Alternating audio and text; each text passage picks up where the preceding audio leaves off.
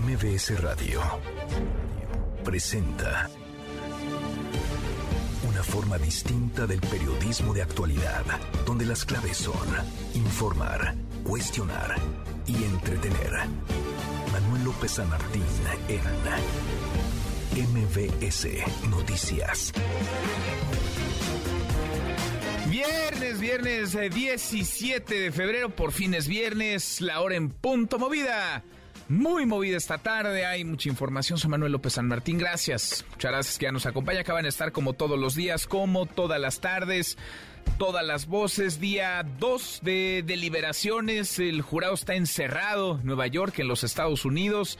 El jurado que está integrado por 12 personas, en cuyas manos está el futuro, el destino del exsecretario de Seguridad, Genaro García Luna. La decisión, el veredicto debe ser unánime en los cinco cargos por los que se está juzgando a García Luna. Iremos hasta allá, tendremos eh, lo último. El presidente López Obrador se lanza duro otra vez contra quienes participarán en la marcha en defensa, dicen, del INE el próximo 26 de febrero y son ya más de 43 mil las personas muertas por los devastadores sismos, desgarradores sismos en Turquía y Siria. Mucho que poner sobre la mesa tarde, arrancamos con las voces y las historias. Las voces de hoy. Andrés Manuel López Obrador, presidente de México. Tengo pensado hacer un viaje para América del Sur, que voy a aprovechar para ir a Colombia, Argentina, a Brasil y a Chile. Alfonso Durazo, gobernador de Sonora. El Parque Fotovoltaico de Sonora es una instalación de vanguardia a nivel internacional. Marcará un antes y un después en la generación de energía eléctrica a partir de energía solar, no solo en Sonora, sino a nivel nacional. Luis Crescencio Sandoval, secretario de Defensa Nacional. En homicidios dolosos en diciembre tuvieron 164 eventos. Diciembre es la, el mes en donde tenemos la información completa de conformidad a lo que proporciona el Secretariado Ejecutivo del Sistema Nacional de Seguridad Pública. Entonces son 164. La tendencia se marca hacia la alza. Tiene el séptimo lugar a nivel nacional. Marcelo Ebrard, secretario de Relaciones Exteriores. Hay 400 empresas que ya nos avisaron que se van a instalar en México, no lo había dicho mi llevo el secretario de Relaciones Exteriores. Estamos muy cerca de llegar a un acuerdo de respaldar inversiones significativas, entre otras, por ejemplo, la de Tesla y otras.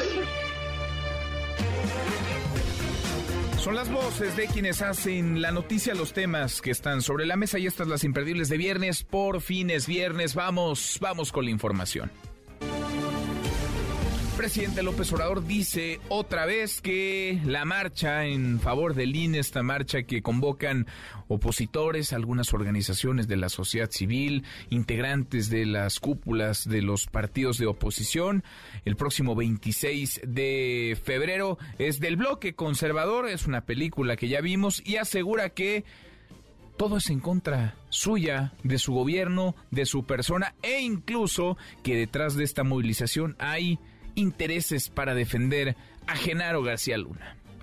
Acerca de la marcha o este movimiento de protesta que tiene como pantalla lo de la ley electoral, lo cierto es que es una manifestación del bloque conservador en contra de nosotros. Ese es el fondo. Lo demás es la excusa, es el pretexto. Es el INE no se toca, García Luna no se toca, la corrupción no se toca, el influyentismo no se toca, el que quiera que paguen impuestos los que no pagaban, no se toca, todo eso. Ah, la prensa vendida o alquilada no se toca, pero eso es, están en su derecho de manifestarse. Y qué bueno, porque así dejan de simular. Eso es, dice el presidente, aunque la consigna podrá a algunos gustarles, a otros no, es cuestionable, criticable si se quiere. La consigna es el INE no se toca supuesto que hay mucho que mejorar en el Instituto Nacional Electoral, hay mucho que proteger, que defender también. Yo no he oído a nadie defender a García Luna, a nadie decir que quiere un México de impunidad o que haya un país en el que algunos no paguen impuestos o que ciertos medios respalden esta movilización. Esa es la película que está viendo el presidente López Obrador, pero todo hay que meterlo ya en la licuadora de 2024. Todo, lo que unos y otros hacen, un bando y otro, el del presidente y los suyos, la 4T, y el de la oposición, unos diciendo que hay que destruir prácticamente al INE, que el INE sí se y que hay que cambiarlo porque es un desastre, y otros diciendo que el Instituto Nacional Electoral es perfecto y no se le puede mover nada. En fin, polarizada la cosa, polarizada la sociedad, todo en el marco, insisto, de la sucesión, la adelantada sucesión presidencial. Día 2, en otro tema, día 2 de las deliberaciones en el juicio contra Genaro García Luna en Nueva York, en los Estados Unidos. Son horas cruciales para el exsecretario de Seguridad Pública. Su futuro está en manos de 12 personas, 12 ciudadanos de Nueva York que decidirán si es o no culpable. Por cierto, el presidente le mandó este mensaje al jurado, a las 12 personas, a las 7 mujeres y 5 hombres que están decidiendo sobre la culpabilidad o no de quien fuera secretario de Seguridad Pública de Felipe Calderón. Lo único que yo les diría es que tomaran en cuenta todo lo que debieron haber hecho o la participación que seguramente tuvieron autoridades estadounidenses en este asunto, porque no puede ser posible que no se enteraran si había cooperación. Por ejemplo, con García Luna se dio el operativo conocido como Rápido y Furioso. Bueno, vamos a ver si estas palabras son escuchadas, aunque se encuentran los integrantes del jurado, estas 12 personas están a puerta cerrada. reapareció Edgar Valdés Villarreal, reapareció la Barbie, su nombre volvió a figurar bajo custodia de la Agencia Federal de Prisiones de Estados Unidos en una cárcel de Florida, luego de que no se supo nada de su registro oficial desde noviembre del año pasado. Ya apareció entonces, apareció la Barbie, apareció en una cárcel de Florida. En otro, en otro tema, la Corte, la Suprema Corte de Justicia de la Nación comenzó un procedimiento para determinar qué trámite darán a las denuncias que han recibido en contra de la ministra Yasmín Esquivel por el plagio de su tesis.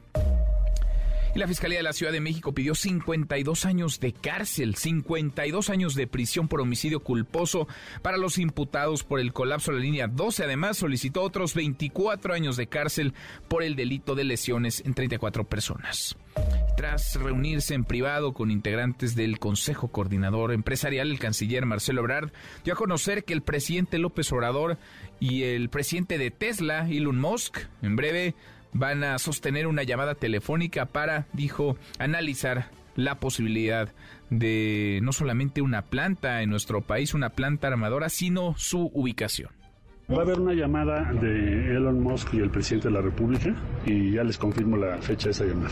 Pues muy pronto vamos a tener la confirmación de que esa empresa que es tan importante, que está muy cerca de nuestras prioridades de electromovilidad que estamos impulsando, pues eh, ha, elegido a México para aumentar su presencia y incrementarla en los próximos años. Esa es una buena noticia pues sí, es buena noticia que lleguen empresas, sea la de Elon Musk, Tesla u otras. Esa es buena noticia porque se genera derrama económica, porque se generan empleos. En Turquía el horror, en Turquía después de casi dos semanas de los devastadores, de los dramáticos sismos, se sigue dimensionando apenas eh, la dimensión, el tamaño de la tragedia. 54 personas fueron enviadas a la cárcel, fueron enviadas a prisión preventiva por el derrumbe de edificios que sepultaron a cientos, a miles de personas en el terremoto que este domingo cumplirá dos semanas, la tragedia que hasta ahora ha dejado a 43.800 personas muertas y más de 100.000 heridas.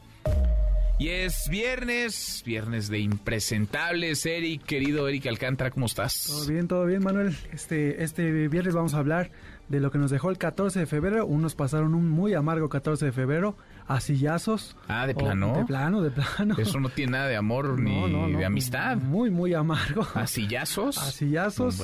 Otros tuvieron que andar ahí este, ofreciendo explicaciones de lo que andaban haciendo en otros países. Ah, de dónde andaban, de cómo se fueron a hacer sus viajes. Hablaremos del precio del huevito de por qué está tan caro el huevito. El huevito. El, huevito. ¿Huevito? El huevito. El huevito. Las tortas de huevito, ¿por qué están tan caros? Ajá. Y vamos a hablar también de una nueva palabra acuñada, aceptada y validada por la Real Academia de la Política Mexicana. Ah, Vamos qué a de bonito, esto. qué bonito. Pues a ver con qué perla nos sorprendes. Gracias, querido Eric. Gracias. Eric Alcántara, Nico, Nicolás Romay, ¿qué traes hoy en Deportes? Muy buenas tardes. Querido Manuel, ¿cómo estás? Me da mucho gusto saludarte. Hoy hablaremos del fútbol mexicano en la Liga MX. Termina la jornada doble. Mazatlán sigue sin ganar. Hablaremos de los partidos que tenemos el fin de semana y mucho más. Nos escuchamos en unos momentos. Ahora nos escuchamos y ahora lo platicamos. Abrazo grande, Nico, Nicolás Romay con los deportes. Hasta aquí el resumen con lo más importante del día. Ya escuchaba el presidente López Obrador. Ya el presidente hablaba de esta marcha en defensa, dicen quienes convocan, quienes organizan y quienes van a participar en defensa del INE. Es la versión 2.0. Ya vimos la película por adelantado a finales del año pasado. Salieron, sí, miles, decenas de miles, para algunos cientos de miles de ciudadanos a defender al árbitro electoral. No quieren que se le toque ni un pelo, nada al Instituto Nacional Electoral. Marcharon en aquella ocasión por el paso de la reforma. No terminaron esta movilización en el Zócalo Capitalino este 26 de febrero. Sí lo harán y el presidente ha comenzado a atizar. Es lo que seguramente veremos a lo largo de los próximos días en la antesala de esta, de esta marcha. Seguramente será nutrida.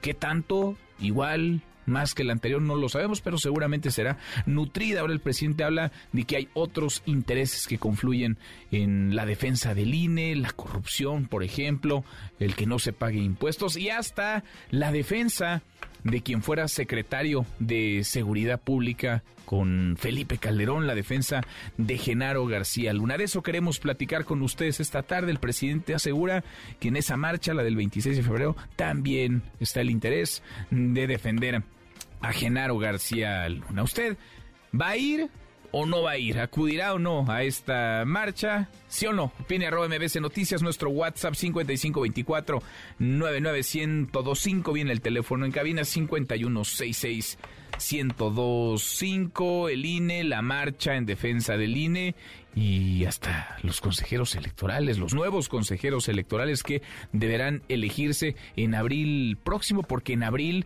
quedarán cuatro asientos vacantes en el Consejo General del Instituto. Rocío Méndez, parte de la mañanera. Rocío, ¿cómo te va? Muy buenas tardes. Buenas tardes, Manuel. Desde Hermosillo, Sonora, el presidente Andrés Manuel López Obrador se pronunció sobre el perfil que, a su entender, deberían tener los nuevos consejeros del Instituto Nacional Electoral y, como destacabas, también habló de la marcha del próximo domingo 26 de febrero. Vamos a escuchar. Bueno, tienen que ser lo opuesto a los que se van. Los nuevos tienen que ser demócratas, auténticos, gente honesta, íntegra, con autoridad moral, incorruptibles. Eso es lo que yo considero. Acerca de la marcha que tiene como pantalla lo de la ley electoral, lo cierto es que es una manifestación en contra de nosotros. Ese es el fondo. Lo demás es la excusa. Es el INE no se toca, García Luna no se toca, la corrupción no se toca, el influyentismo no se toca, el que quiera que paguen impuestos los que no pagaban no se toca, todo eso.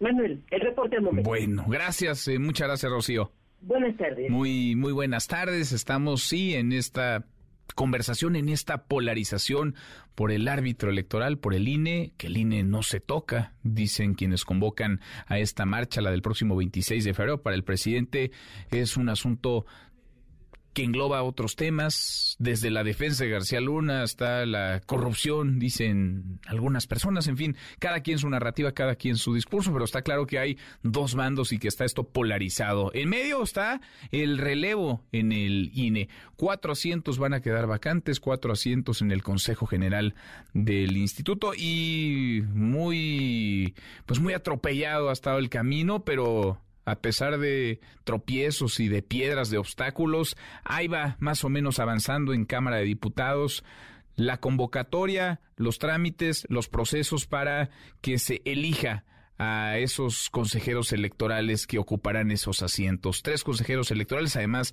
de un nuevo presidente o presidenta del instituto. Le agradezco estos minutos a la doctora Adriana Favela, consejera del Instituto Nacional Electoral. Gracias, Adriana. ¿Cómo estás, consejera? Muy buenas tardes. Hola, habla Dania Rabel. Perdóname, perdóname, Dania Rabel. Dania, estás en la línea con nosotros. Te agradezco, Dania Rabel, consejera electoral. Muy buenas tardes, ¿cómo te va? Muy bien, muchas gracias, gracias. un gusto estar contigo. Igualmente, muchas gracias, Dania, muchas gracias, eh, consejera. Pues queda ya aprobado y publicada esta convocatoria para la elección de consejeras y de consejeros del Instituto Nacional Electoral. ¿Cómo, cómo ves eh, la convocatoria, los tiempos y ahora la integración de este comité técnico de evaluación? Me parece una muy buena noticia que ya tengamos aprobada la convocatoria después ahí de un lapsus en donde pues estamos en un impas porque hubo una revocación por parte de la Sala Superior Tribunal Electoral del Poder Judicial de la Federación. En diciembre se intentó sacar esta convocatoria, pero hubo ahí unas adecuaciones que pidió que se hiciera del tribunal, entonces se tenía parado este proceso ya por fin Hace unos días se aprobó la convocatoria, se aprobó ya también la integración del Comité Técnico de Evaluación y eso me parece una muy buena noticia para nuestro sistema democrático porque a final de cuentas está hablando de que estamos ya en esta regularidad constitucional porque hay que recordar que este proceso de designación de consejeros y consejeras del INE está previsto en el artículo 41 constitucional eh, durante todas sus etapas, no solamente la convocatoria, sino que tiene que haber este comité técnico de evaluación y la manera como se va a elegir. Incluso esto que se ha puesto en la palestra pública de la posibilidad de que haya una insaculación, esa posibilidad está prevista también en la Constitución. Pues sí, ahora, ya vamos tarde, ¿no? Es decir, los diputados, porque se entramparon por la grilla, por el jaloneo, digamos, comenzaron eh, tarde, de manera atropellada, pero comenzaron ya y no sé qué pienses de la votación, de la manera en la que fue integrado este comité, pero por lo pronto, pues no hubo, hubo abstenciones, hubo un par de planteamientos, uno de Morena y sus aliados, otro de Movimiento Ciudadano, pero no hay el hecho de que alguien se levante de la mesa y eso pues en un México tan polarizado y que tiene a línea además en el centro de la conversación, ¿es, es una buena noticia, consejera? Sí, pero fíjate que además no vamos tan tarde. A ver, se estaba sacando con mucha antelación cuando se pensó hacerlo en diciembre, pero precisamente con uno de mis colegas que fueron designados, digamos, en la vez anterior, donde se designaron a cuatro consejeros electorales, eh, estábamos haciendo la revisión de los tiempos que en su momento se le dieron a ellos para entrega de documentos y para que se lleve a cabo todo este procedimiento y había la diferencia de un día. Por ejemplo, se estaba recortando un día el plazo que se daba a las personas para entregar sus documentos. Entonces, realmente va en los tiempos en los que se han sacado los últimos procesos de designación de consejeros y de consejeras. Ahora, por lo que hace a la integración del Comité Técnico de Evaluación, bueno, sabemos que son propuestas del el INAI, dos del INAI, dos de la Comisión Nacional de Derechos Humanos y tres de la JUCOPO. Así se integró este Comité Técnico de Evaluación. Los únicos requisitos que se establecen para que haya esta integración es que sean personas de reconocido prestigio y que además en los últimos cuatro años no hayan sido postuladas o hayan ejercido un cargo de elección popular o hayan desempeñado cargos de dirección en partidos políticos y me parece que los perfiles que tenemos están cumpliendo con estos requisitos. Cumplen entonces, es decir, las, las personas que integran, que van a revisar, están cumpliendo con, con los requisitos. Vamos bien, hasta ahora al menos vamos, vamos bien. Sí, si hubiera alguna persona que considerara que no cumple alguna de las personas integrantes estos requisitos, también se puede impugnar. Hay que recordar que todo es impugnable ante el Tribunal Electoral Poder Judicial de la Federación. Justo como estaba recordando al inicio de esta charla contigo, hasta la convocatoria fue motivo de impugnación. Entonces, todo puede ser revisable por la autoridad jurisdiccional. Ahora, habrá nombres, eh, podrán poner en una balanza, sopesar las trayectorias, pero si no hay acuerdo, vendrá la insaculación. ¿Es, ¿Es deseable? ¿No es deseable? ¿Qué piensas de ese, de ese escenario? Algunos ya querían que nos brincáramos hasta allá, lo decía el propio secretario de Gobernación, Adán Augusto López. Vamos directo a la insaculación. ¿Qué piensas de lo que vendrá? Porque hasta ahora, pues hasta ahora vamos con orden, vamos bien, es una etapa inicial de este, de este proceso, se estarán inscribiendo las y los interesados, pero ¿y si no hay arreglo y si no hay acuerdo y si vamos a la insaculación, consejera? A ver, más allá de que se ha dicho incluso que no se debe renunciar a hacer política, decía yo, todo este procedimiento de designación está previsto en la Constitución y se establece incluso la obligación de promover acuerdos. Entonces, eso es un primer ejercicio obligación constitucional que se tiene que llevar a cabo y se tiene que agotar. Si esto no se lograra, pues efectivamente se pasa una insaculación en la Cámara de Diputados, si tampoco se logra llegar a esa insaculación ahí, pues tiene que hacerse en la Suprema Corte de Justicia de la Nación. Yo, desde luego, eh, considero que no es el escenario ideal, es un escenario extremo para garantizar que el órgano constitucionalmente autónomo encargado de hacer elecciones esté integrado por todas las personas que debe estar integrado, pero no es el mejor de los escenarios. El mejor de los escenarios es que se puedan valorar por todas las fuerzas políticas de manera objetiva los perfiles que se tienen y elegir a las mejores personas. Bueno, pues vamos a ver, vamos a ver qué es lo que ocurre. Por lo pronto inicia este proceso. Vendrán etapas, habrá que revisar cada una con lupa y ojalá lleguen cuatro buenos, muy buenos perfiles al Instituto Nacional Electoral. Ojalá ese es, pues ese es el deseo, creo, genuino de la gran mayoría, más allá de que la política y la grilla de pronto eh, eh, se, se, imponga o contamine esto, ojalá lleguen buenos, buenos perfiles. Dania, consejera, muchas gracias, gracias por estos minutos. Gracias a ti, Manuel. Gracias, muy buenas tardes, la consejera electoral, Dania Rabel. En MBS Noticias, la opinión de Ezra Shabot.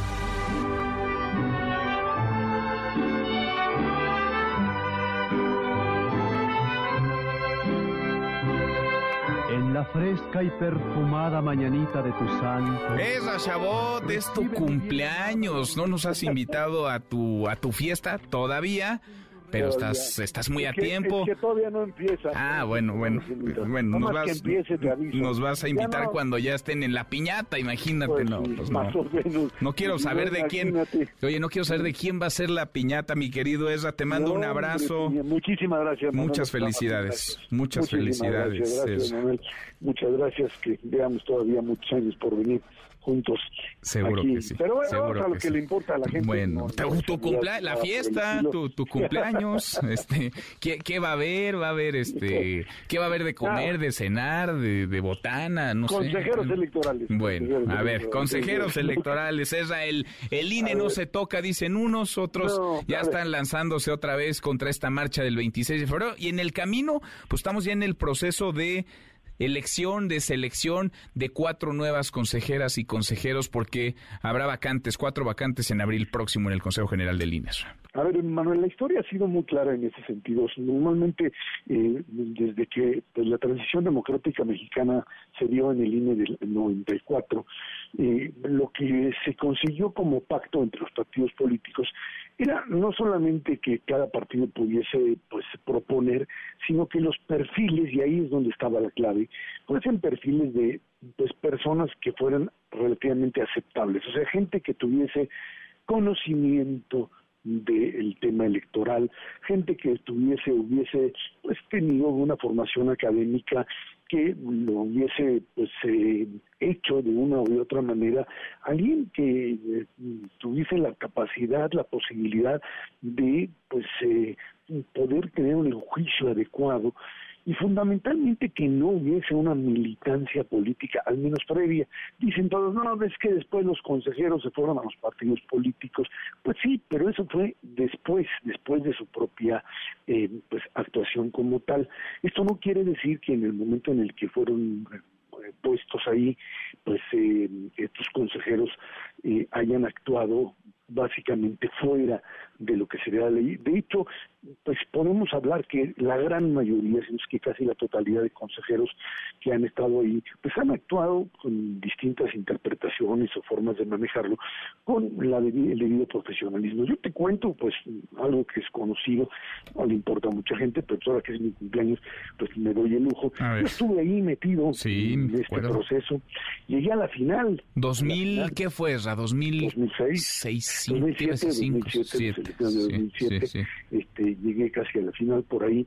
Este, de hecho, ahí tengo un periódico que pues se sacó que yo era uno de los ganadores y no, no, al final alguien metió la mano y dijo a este no, a este no, no, no, no, era el adecuado. Y creo que tuvieron razón, tuvieron toda la razón y entró alguien que tuvo mayor capacidad que yo. Pero en ese sentido, me parece que pues eh, uno, contradictoria académica, eh, pudiese decir que de lo que se trataba era de presentar figuras sólidas. Hoy, hoy creo que el tema de fondo es no, no si hay insaculación o no, es el hecho de que hay una ruptura política, no hay un diálogo interno. Por eso estamos hablando de estos escenarios extremos, de decir, pues vámonos a la, a la tómbola, ya sea en el, eh, en el propio Congreso o en, la, o en la Suprema Corte de Justicia, vemos eh, los integrantes del Comité Técnico de Evaluación, es una guerra partidaria abierta con figuras, algunas de ellas pues notablemente partidistas, ligadas pues al propio bloque de gobierno y del otro lado intentando pues meter la mano suena un poco más raro el hecho de que ayer los partidos de oposición dijeran pues ya me los van a meter, hagan lo que quieran y se hayan eh, eh, votado en abstención. Creo que en ese sentido pues estamos eh, generando un escenario muy, muy, muy malo para el país, porque estás corriendo en la línea de la descalificación previa del árbitro, o sea, de entrada. No es el argumento López Obradorista del 2006-2012 de ah, todo pasado decir hay fraude. Estás, estamos regresando a los modelos anteriores, a 1994, en donde sabías que el árbitro era el secretario de gobernación, era Bartlett en su momento, o era el propio gobierno o los partidos políticos convertidos en colegio electoral los que terminaban dictaminando la elección. Y esto es básicamente la aniquilación del modelo democrático.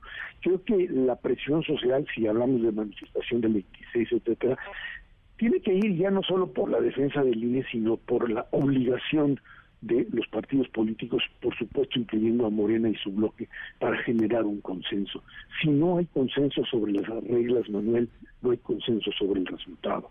Y creo que ese es el argumento de fondo, más allá de la técnica y que si eh, tal o cual persona es la adecuada y si Morena puso a los suyos, insisto, si no hay acuerdo sobre las reglas del juego, es lo mismo que con la reforma electoral eh, dictamine la Corte lo que, lo que sea, Manuel.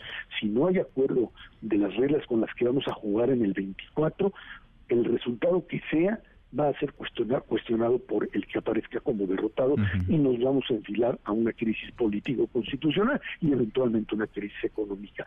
Eso es lo que se está jugando en estos momentos y lo que vamos a ver de aquí a los meses de mayo, junio, julio de este año en medio de la elección del Estado de México. Eh, esta polarización que hemos visto desde inicios de sexenio y en donde si no hay acuerdo, si no hay diálogo oposición-gobierno, estamos condenados abiertamente a que el próximo INE, como sea, sea un INE descalificado a priori, porque el resultado electoral no va a ser reconocido por aquellos que simplemente tampoco reconocen como válidas las reglas del juego. Por ahora, Ezra, todos están sentados a la mesa, es decir, todos los partidos políticos están sentados en la Cámara de Diputados, todos avalaron las fechas, las fechas del proceso, ¿no? Esta primera que es la inscripción, la convocatoria, arrancó ayer. Eh, concluye el arranca hoy formalmente, aunque ayer se aprueba, pero arranca formalmente, se integró el comité técnico de evaluación. Digamos, nadie se ha levantado de la mesa. Ahora, ¿de qué depende? Pues que, que lleguen buenos perfiles, ¿no? O sea, que se inscriban buenos perfiles, que haya buenas buenas opciones. Lo platicamos hace unos días tanto con el coordinador del PRI como con el coordinador del PAN en Cámara y Diputados. Ahora vamos a conversar con el coordinador de Movimiento Ciudadano, Jorge Álvarez Maínez, pero nos decían, pues que se inscriban buenas personas, porque si no hay acuerdo, si no hay una negociación posible entre las fuerzas, se necesitan dos terceras partes, iremos a la insaculación. Y qué mejor que en esos nombres haya personas capaces y no haya únicamente integrantes de un bando o del otro. Eh, eh, esto, esto me parece importante lo que tú dices, Manuel, porque así era el mecanismo. Yo te puedo decir, lo digo con toda honestidad de forma abierta, cuando yo decidí inscribirme en ese momento, lo que yo hice fue no solamente escribirme y llevar el proceso, sino sí ir a platicar abiertamente con casi todas, si no es que todas las fuerzas políticas y preguntar si mi perfil era el adecuado o no, si me veían como una parte que podían confiar, no en que iba a votar a favor de ellos, sino tenía yo las características para una para un, un consejero electoral en ese momento. Eso es lo que estaban buscando. Eso es lo que tenías que, que, presentar. Que esta gente que hoy se presenta igual para ser el, próximo consejero sea visto como alguien que pudiese de alguna manera, o que sea visto, fuese visto como alguien confiable, como alguien que tuviese un mínimo de conocimientos y en función de eso generar esta negociación. Aquí recordar, Manuel, que incluso cuando el presidente ha puesto estos en estos órganos autónomos como el Banco de México o incluso en la propia Suprema Corte, figuras que hubiesen aparecido originalmente como pues, doblados, llamémoslo así ya en forma coloquial, a la voluntad presidencial, pues resultó que a la hora de la votación muchos o la gran mayoría de ellos terminaron asumiendo posiciones profesionales muy claras, incluso consejeros electorales que han sido nombrados lo digo un nombre abiertamente, Uki Espadas, por ejemplo, que fue pues eh, allí puesto por Morena, llevado por Morena y que ha eh, hecho un trabajo impecable, no porque haya votado en contra de Morena, sino porque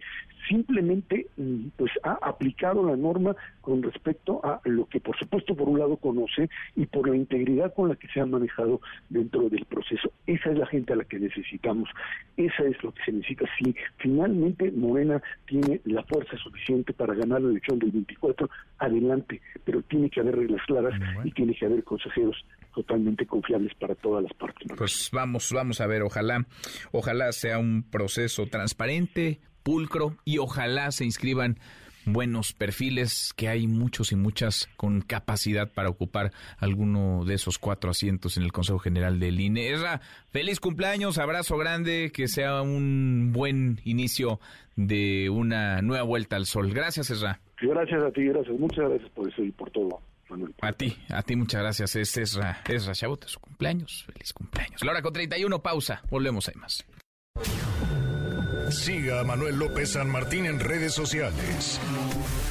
Twitter, Facebook y TikTok. M. López San Martín. Continúa con la información con Manuel López San Martín en MBS Noticias.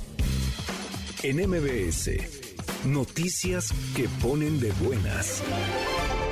Representantes de la Secretaría de Medio Ambiente y del Gobierno de Veracruz se reunieron para acordar acciones de la agenda ambiental que trabajarán de manera conjunta en este 2023, cuyos temas prioritarios son el saneamiento del tiradero a cielo abierto Las Matas, así como la atención a incendios forestales, áreas naturales protegidas, tala clandestina y programas de conservación y restauración de ecosistemas forestales.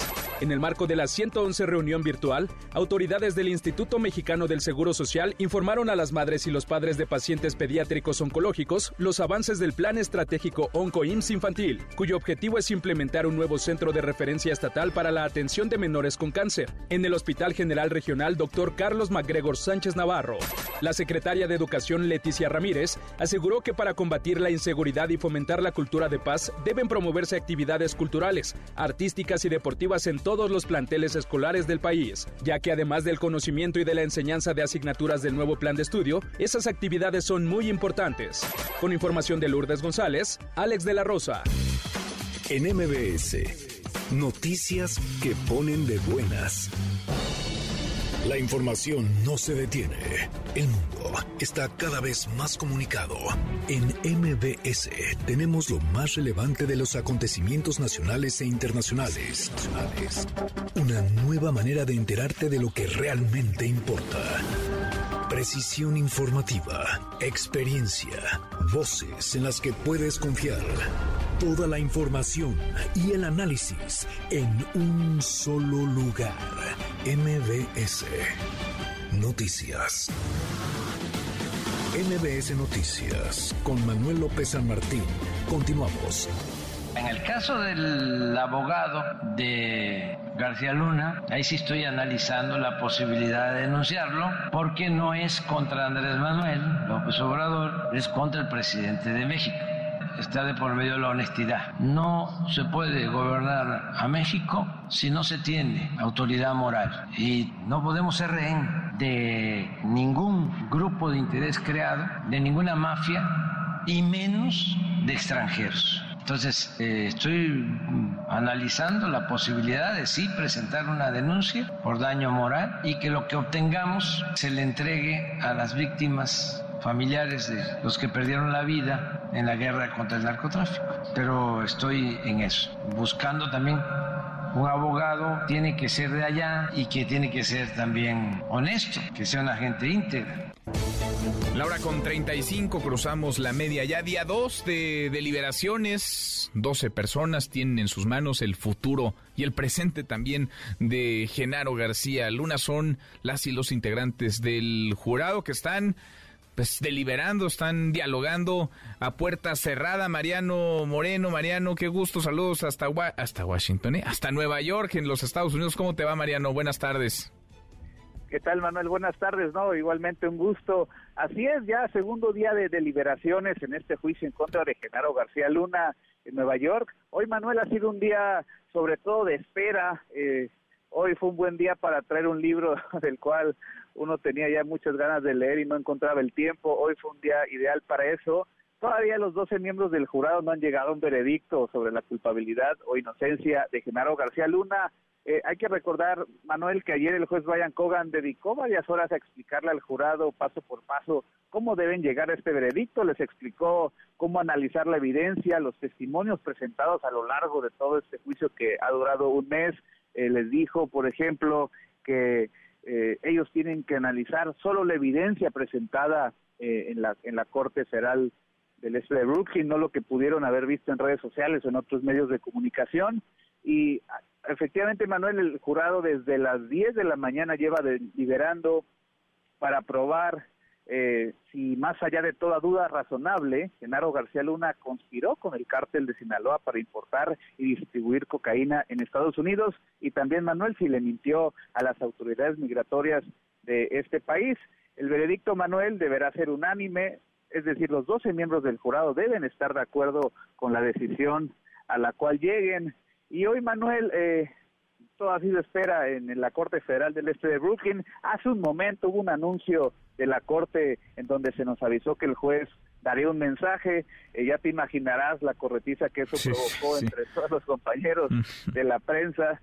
Eh, una vez que ya llegamos a la sala, eh, juez Kogan lo que anunció fue que el jurado le mandó unas notas. Por ejemplo, Manuel, una miembro del jurado sustituto, le dijo que a las 2 de la tarde ya tenía una reunión por Zoom muy importante. El juez dejó que tomara esta reunión, que se pudiera ausentar. Esta miembro del jurado es, sustituta, no, no forma parte de los 12 de las 12 personas que están deliberando en este momento. Eh, también hace un momento el jurado solicitó evidencias, se comenta que unas 13 sobre, sobre testimonios del rey Zambada, sobre el restaurante Campos Elíseos, que fue mencionado varias, varias veces como punto de reunión entre funcionarios del gobierno y narcotraficantes. Eh, pero fuera de eso, Manuel, no ha habido mucha novedad. Eh, el juez también anunció que el jurado le solicitó eh, las cartas para sus empleadores, las cartas que comprueban que ellos estuvieron haciendo su servicio en la corte. Fuera de eso, Manuel, este este fallo pudiera llegar en cualquier momento si no, si hoy por, si hoy viernes no se llega a un veredicto, el jurado tiene que regresar a esta corte hasta el próximo martes, el martes 21 de febrero, ya que un día antes, Manuel, se festeja el Día del Presidente de Estados Unidos, es un día feriado, mm. por lo tanto, si no es hoy, será hasta el próximo martes, Manuel. Bueno, pues por lo menos ya se prepararon, ya sabes cuánto haces de dónde estás, Mariano, al, a la corte regreso con esta falsa alarma del juez eh, Brian Cogan. Entonces, día dos de deliberaciones siguen encerrados, siguen deliberando, no hay todavía eh, acuerdo, no hay unanimidad en ninguno de los cinco cargos que están, que llevaron a García Luna a ser acusado, a ser enjuiciado allá en los, en los Estados Unidos. Oye, ¿no están incomunicados entonces los, los miembros del jurado? Porque si tiene un Zoom y si tiene que eh, salirse o tomar una llamada, pensaría que están incomunicados los miembros del jurado, pero están, están en contacto con personas en el exterior. Sí, bueno, los 12 miembros del jurado, digamos, eh, hay 12 miembros del jurado que se encuentran deliberando sobre la inocencia o culpabilidad de Genaro García Luna y hay un jurado, digamos, alterno, sustituto o de reemplazo en caso que eh, algún miembro del jurado del primer grupo eh, tuviera que ausentarse entra alguien del segundo grupo. El grupo alterno, Manuel, él sí tienen acceso a sus celulares, a algunas computadoras. Ellos están en otro cuarto, no están con los 12 principales. Sí tienen acceso a, celulares. Mm. Eh, los 12 miembros del jurado, digamos, original, ellos sí están completamente incomunicados, están en un cuarto discutiendo, analizando las evidencias. Eh, la única forma en la que pueden eh, mandarle notas al juez es por medio de un policía que está eh, tal cual en la puerta de ese, de ese cuarto vigilando que nadie entre, que nadie salga. Esa es la única manera, esa es la única comunicación que tienen con el exterior. Y, por ejemplo, las sesiones suelen acabar cuatro y media eh, de la tarde. Si el jurado considera que necesita más tiempo para deliberar, pueden quedarse hasta las seis, siete de la noche.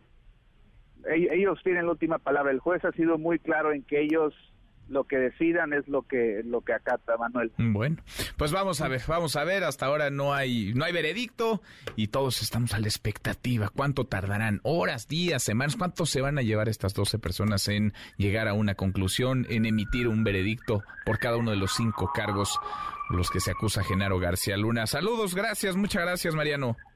Gracias, Manuel. Abrazo. Seguimos pendientes. De vuelta. Muy buenas tardes, Mariano Moreno, que está pendiente, está ahí cerquita de la corte, el distrito este de Brooklyn en Nueva York, porque en cualquier momento puede haber luz sobre el futuro de Genaro García Luna. No se sabe cuánto demorarán las y los integrantes del jurado. Le damos un giro a la información. Semana difícil, muy complicada para cientos de trabajadores de Aeromar. Esta semana la línea aérea anunció su cese de operaciones tras 35 años. Deja de volar Aeromar. Aeromar que arrastraba un montón de problemas financieros, de adeudos, y son casi 600 personas que han perdido su trabajo, familias que han perdido su fuente de ingreso y miles, cientos de miles de usuarios, de pasajeros que también hemos perdido una opción, una alternativa. Alberto Zamora, Alberto, tú estás en el Aeropuerto Internacional de la Ciudad de México, en la Terminal 2, donde se encontraban o se encuentran todavía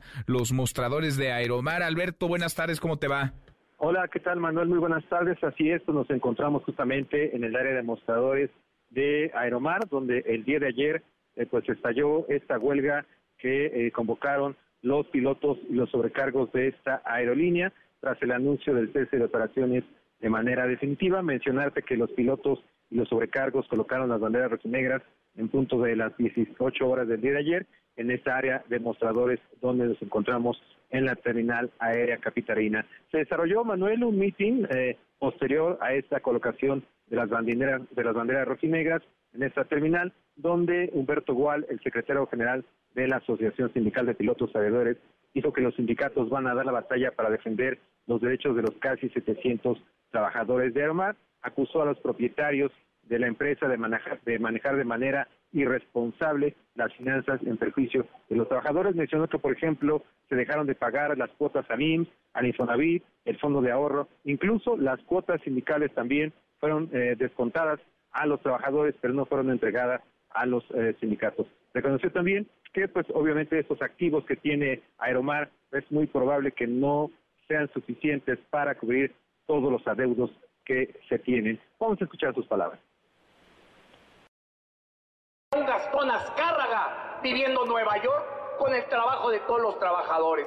No queremos ver a un Miguel Alemán viviendo en Francia con el trabajo de todos los trabajadores de Interjet. No queremos ver a un ratero delincuente Svikats viviendo en Israel con el dinero de todos los trabajadores. Ya basta. Comentarte que los dirigentes de los sindicatos han manifestado que están tratando de, colocar a los trabajadores de Aeromar en las distintas aerolíneas, eh, por ejemplo Aeroméxico, Viva Aerobús, y Volaris, aunque pues también se reconoce que este proceso va a ser lento. Manuel, eh, en este momento te voy a comunicar con eh, Marta Ivonne Jurado. Ella es integrante de la Asociación Sindical de Sobrecargos de Aviación. Ella está aquí, hay que mencionarlo, se hacen guardias aquí en este lugar para pues, estar presentes aquí en los mostradores de Aeromar en la terminal aérea capitalina. Te la comunico para que puedas gracias, con ellos. Muchas gracias, eh, Alberto. Sí, importante conocer la opinión de las y los trabajadores, vaya, que son quienes llevan la peor parte sin deberla ni temerla de un día para otro, perdieron su fuente de ingreso, perdieron su trabajo. Gracias, muchas gracias, Marta Ivón Jurado, vocera de la Asociación Sindical de Sobrecargos de Aviación de México. Mm, Marta Ivón, muchas gracias, buenas tardes. Muy buenas tardes, muchas gracias por el espacio y la atención que le dan a los sobrecargos de Aeromar. Al contrario, pues estamos más que pendientes y estamos eh, preocupados porque son cuántas cuántas personas, cuántos sobrecargos, cuántas sobrecargos tiene o tenía Aeromar.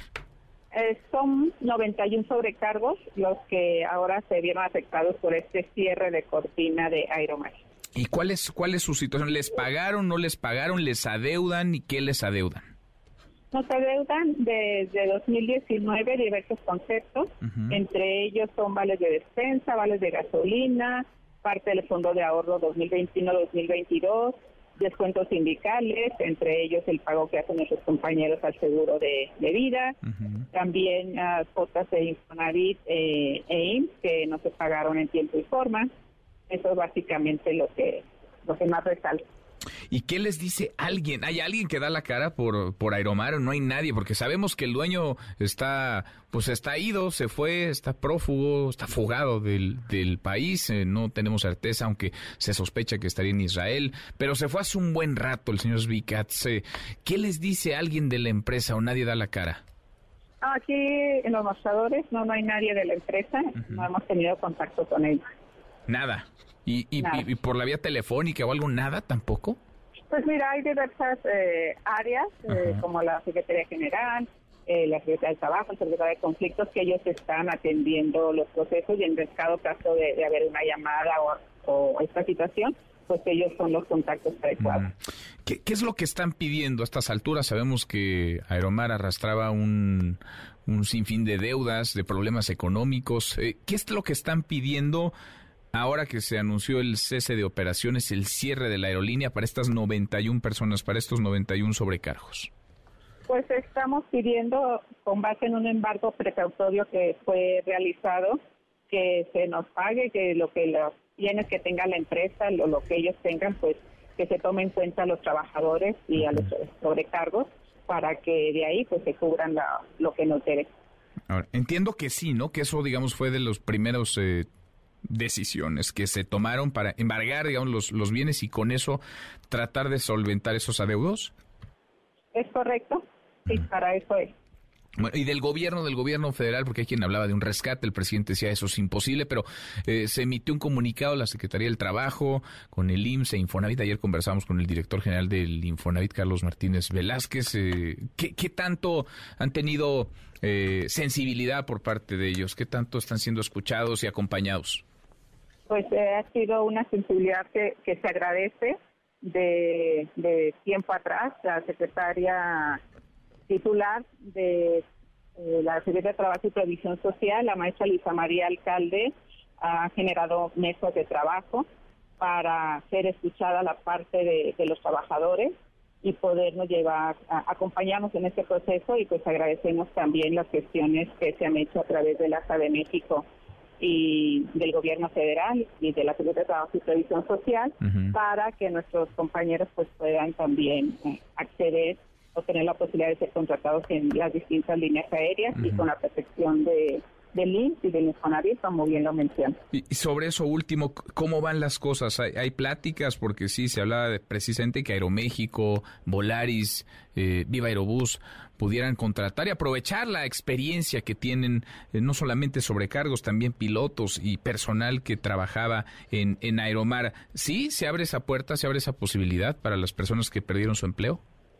Pues sí, para nosotros como sobrecargos ya eh, Aeroméxico ya tuvo contacto con nuestros compañeros y pues están en ese en ese proceso para cumplir con el proceso propio que, tiene la aerolínea. Bueno, pues el micrófono está abierto, Marta Ivón, para ustedes y por supuesto estamos atentos, pendientes de la situación de sobrecargos, también de pilotos y de trabajadores de Aeromar. Gracias, muchas gracias por estos minutos. Pues muchas gracias también a ustedes por darle difusión a que los trabajadores no fuimos responsables del cierre de Aeromar. Pues que no. tengan excelente tarde y saludos a tus auditores. Gracias, muchas gracias. Igualmente, al contrario, los trabajadores pusieron todo y más, hicieron más de lo que podrían haber hecho ante una pésima, una muy mala, una desastrosa administración. Es Marta Ivonne Jurado, vocera de la Asociación Sindical de Sobrecargos de Aviación de México. 10 para la hora, pausa, volvemos, hay más. Redes sociales para que siga en contacto: Twitter, Facebook y TikTok. M. López San Martín. Continúa con la información con Manuel López San Martín en MBS Noticias.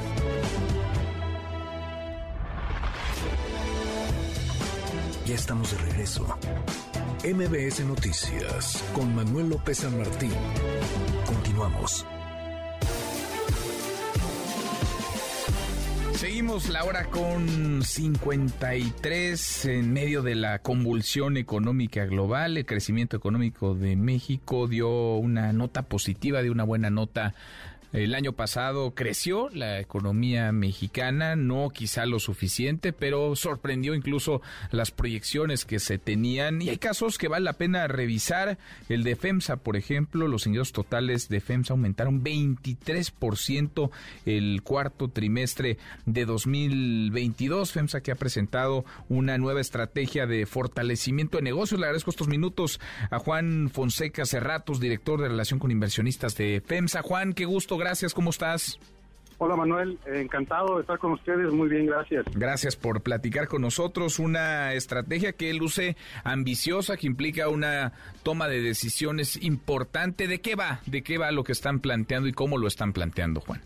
Sí, claro, mira, eh, un poco aprovechando lo que, como abrías el, el- el segmento, eh, eh, con dinámicas muy favorables en cuanto a los negocios, eh, es, un, es un ajuste de estrategia que estamos haciendo para enfocarnos, tiene mucho que ver con el enfoque en nuestros negocios clave, llámale Oxo, llámale Coca-Cola FEMSA y la, la, la parte digital que de alguna manera los conecta a los dos. Eh, FEMSA en años recientes había diversificado, eh, teníamos eh, un, eh, obviamente un paquete grande de acciones de Heineken que venían desde el año 2010. Hicimos una transacción con ellos, con la, lo que era la cervecería Cuauhtémoc Moctezuma, eh, algunos negocios en Estados Unidos, y, y lo que está decidiendo nuestro consejo es enfocarnos, ajustarnos a, estos negocios para los que somos muy buenos, el tema de Oxxo, el tema de Coca-Cola FEMSA y el tema digital, y lo demás eh, irlo irlo monetizando, irlo vendiendo. Eh, habrá que pagar impuestos, habrá que pagar deuda relacionada con las utilidades que se generaron precisamente con estos activos, pero también va a haber mucha inversión, parte de ese dinero se va a invertir obviamente en México, eh, y la oportunidad también de regresarle algo a nuestros accionistas. Mm, interesante, porque además, vaya, es eh, soltar una parte, reinvertir, me imagino, ese dinero. Mira, yo los datos, qué tamaño de empresa son. 354 mil poco más eh, personas las que forman parte de la estructura a la que da empleo eh, FEMSA y es potenciar entonces potenciar esos otros negocios potenciar Oxo por ejemplo cuántas tiendas Oxo tienen ya Juan Mira, Oxxo ya tenemos más de 20 mil eh, solamente en, en- en México. Eh, digo, es, obviamente es el mercado más importante para nosotros en todos sentidos, pero ya hemos logrado en años recientes, eh, comenzamos en Colombia hace varios años, luego nos fuimos a Chile, luego nos fuimos a Perú y hace un par de años ya llegamos a Brasil eh, con Oxxo como tal. eh, y la verdad es que las cosas van muy bien. Brasil obviamente un mercado gigantesco donde pudiera en años, digo, dentro de 3, 5, 10, 20 años, obviamente eh, aspiramos a, generar una, una base de tiendas comparable a la que tenemos en México. Y el mismo México, aunque tenemos 20 mil tiendas, cada año estamos abriendo 800, 900 tiendas, estamos tirando a mil al año eh, otra vez, de manera que hay muchísimo espacio para seguir creciendo en este, este formato que se ha vuelto pues mucho más de lo que era antes, ¿no? Empezó como una tiendita de cerveza y ahora ya realmente son muchas las las necesidades del consumidor que se pueden satisfacer en, en Oye, lo, lo dices, este, y parece pues, un número más, 800, 900 al año, pero es eh, más de, más de dos por día, o sea, hablan más de dos Oxos por día en, en México, increíble. Ha crecido también mucho Oxogas, está el tema de las tiendas de conveniencia y de alimentos en, en, en Europa y, y la joya de la corona, ¿no? La, la embotelladora, que esa, esa sigue funcionando. Sí, tal cual. Digo, la verdad es que son negocios eh, muy muy nobles. Eh, ya le entendimos desde hace tiempo cómo crecerlos. Eh, siempre con el consumidor en, mente y, como bien dices, digo, ya tenemos esta operación en Europa que de alguna manera es como, digo, no usamos la marca Oxxo allá, pero es básicamente como si fuera Oxxo en Europa. Eh, al vender las acciones de Heineken había por ahí una restricción, existe todavía una restricción de que mientras seamos accionistas de Heineken no podemos vender cerveza o alcohol en los Estados Unidos, mm. pero al ya venderla se nos va a abrir la, la posibilidad de ir a explorar a ver si podemos eh, abrir Oxos en, en, Estados Unidos, en el estado de Texas. Obviamente hay una población enorme de, gente de origen mexicano que conoce la marca. En fin, habrá habrá que ver, pero sí, el, eh, vamos a decir, el, el, rango de oportunidades que tenemos de crecer y de crear valor y de crear empleos y de, y de, realmente eh, beneficiar a, todas las comunidades donde operamos mm. es muy alto y principalmente en México. Pues interesante, muy interesante. ¿Cuál es el plazo entonces para colocar en el mercado estas acciones de Heineken? Mm, mira, nos, nos dimos en el comunicado, hablamos de un plazo de hasta tres años, pero la realidad es que ya ayer mismo anunciamos una transacción donde estamos vendiendo casi la mitad de las que nos quedaban. Entonces, o sea, tenemos el 15%, estamos vendiendo casi la mitad de esas en, un, en una sola transacción. Entonces, si todo sigue bien, y Heineken está operando muy bien, eh, si todo sigue bien, podríamos venderlas mucho antes que los tres años que nos dimos de plazo. Mm. Esos tres años realmente también aplican a otras eh, partes de estos negocios en Estados Unidos de los que yo te hablaba, donde a lo mejor nos vamos a tardar un poquito más pero en, ningún caso creo que nos vayamos a pasar de los de los 36 meses. De los 36 meses. Pues interesante, interesante, vale la pena eh, platicarlo contigo, revisar el porqué de estas de estas eh, decisiones y la nueva estrategia para fortalecer negocios que traen en FEMSA. Juan, qué gusto, muchas gracias. Gracias, Manuel. Gracias a ustedes y a tu auditorio. Gracias, muy buenas tardes. Juan Fonseca Cerratos, director de Relación con Inversionistas de FEMSA. Los numeritos del día. Citlali Sáenz, Citlali, qué gusto, qué gusto saludarte, ¿cómo estás? ¿Qué tal, Manuel? Buenas tardes a ti, buenas tardes también a nuestros amigos del auditorio. Te comento que pierden en esta última jornada de la semana los principales índices, tanto en Estados Unidos como en México. El Dow Jones Industrial retrocede 0.09%, mientras que el Nasdaq tiene una baja de 1.97%. Pierde también el S&P BMW de la Bolsa Mexicana de Valores 0.66%, se cotiza en 53.656.58 unidades. En el mercado cambiario el dólar de metanilla bancaria se compra en 17 pesos con 82 centavos, se vende en 18 pesos con 80, el euro se compra en 19 pesos con 37, se vende en 19 pesos con 91, ambas divisas por abajo de las 20 unidades. Y finalmente te comento que la criptomoneda más conocida, el Bitcoin, se ubica en 447.150 pesos por cada criptomoneda. Manuel es mi reporte, buenas tardes. Gracias, muchas gracias, Itlali, muy buenas tardes. Economía y finanzas. Eduardo Torreblanca. Lalo, qué gusto, qué gusto saludarte, ¿cómo estás? Igualmente me da mucho gusto poder saludarte y poder saludar al público que nos escucha. Buenas tardes. Muy buenas tardes. Lalo, la influencia que tiene la tasa de referencia de Banco de México, ese dato que platicamos contigo cuando sale, siempre la mueven, la modifican la dejan igual, pero la han estado incrementando a la una de la tarde, entonces nos, nos da muy buen tiempo de analizar, de revisar qué tanto ese dato, esa cifra que anda ya en el 11%, impacta, tiene influencia en la tarjeta, en la tasa de interés de las tarjetas de crédito que manejamos todos, que manejan quienes nos escuchan, Lalo.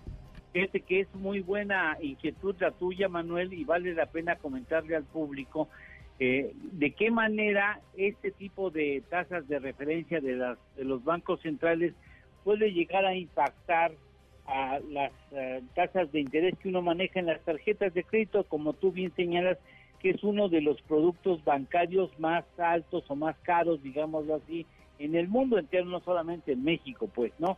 Eh, y, y, vale la pena decir que la, la tasa de interés que tiene más influencia sobre el incremento o la baja en las tasas de interés de tarjetas de crédito no es la tasa de referencia que marcan los bancos centrales, sino la TIE.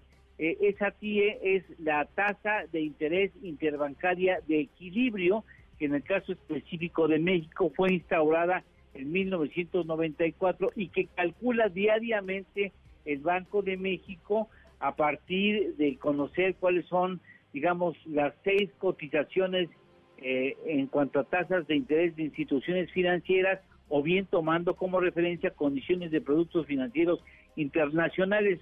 Lo publica diario el Banco de México en el diario oficial de la Federación y regularmente las instituciones bancarias eh, determinan como base la TIE y a la TIE le agregan un determinado número de eh, una sobretasa, digámoslo así, un, determinado número, un número extra que se suma a la TIE y así se obtiene la, tasa de interés de cada uno de los productos.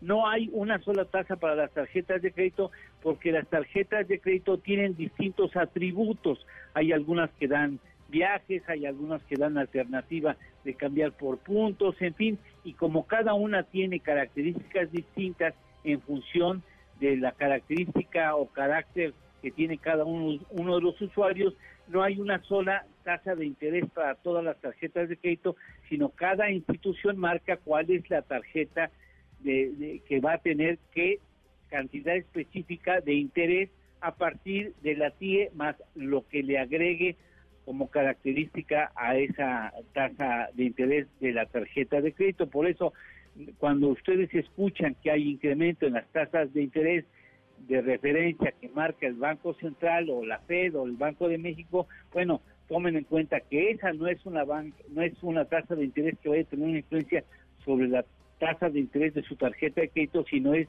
la tasa de interés interbancaria de equilibrio, la que finalmente sirve como base para la determinación de las tasas de las tarjetas de crédito. Interesantísimo, pues sí, porque pronto escuchamos ese número y bueno, ya nosotros qué, pero claro que impacta e importa. ¿La lo tenemos postre? Claro que sí, buenas noticias. El Consejo de la Comunicación y el Instituto para el Fomento de la Calidad distinguen por segundo año consecutivo a la Sociedad de Autores y Compositores de México como una de las empresas excepcionales en México, que tiene una serie de atributos y en algún momento habremos de comentar porque son estímulos verdaderos a que las empresas generen un ambiente de innovación y sobre todo de cuidado de la labor del talento que en ellas participan. Interesante. Abrazo grande, gracias Lalo, buen viernes. Gracias, buen fin de semana a todos. Buen fin de semana también para ti, es Eduardo Torreblanca, a la hora con cinco viernes, viernes de impresentables con Erika Alcántara. Los impresentables. Gracias Manuel. Pasó el 14 de febrero, pero quienes no recibieron un ramo de rosas fueron los habitantes de San José del Río Hondo en Oaxaca. Ellos recibieron sillazos, así, sillazos de su alcalde por la osadía de exigirle cuentas sobre los 30 millones de pesos que les había mandado el gobierno para los daños del huracán Ágata. Mentira que nosotros estamos pues malversando los fondos, el dinero se va a invertir en las obras y desconozco cuál sea su, su inquietud de ellos. Mentiras son todas mentiras.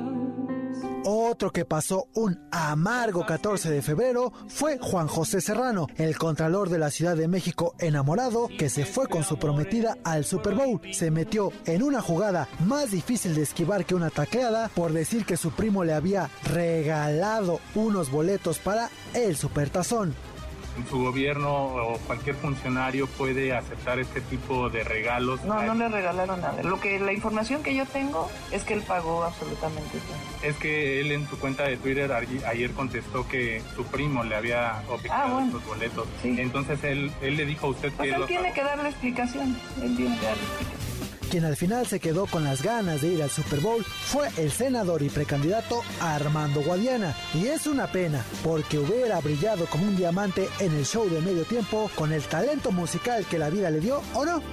Amor, amor, amor, nació de ti, nació de mí, de la esperanza. Amor, amor, amor.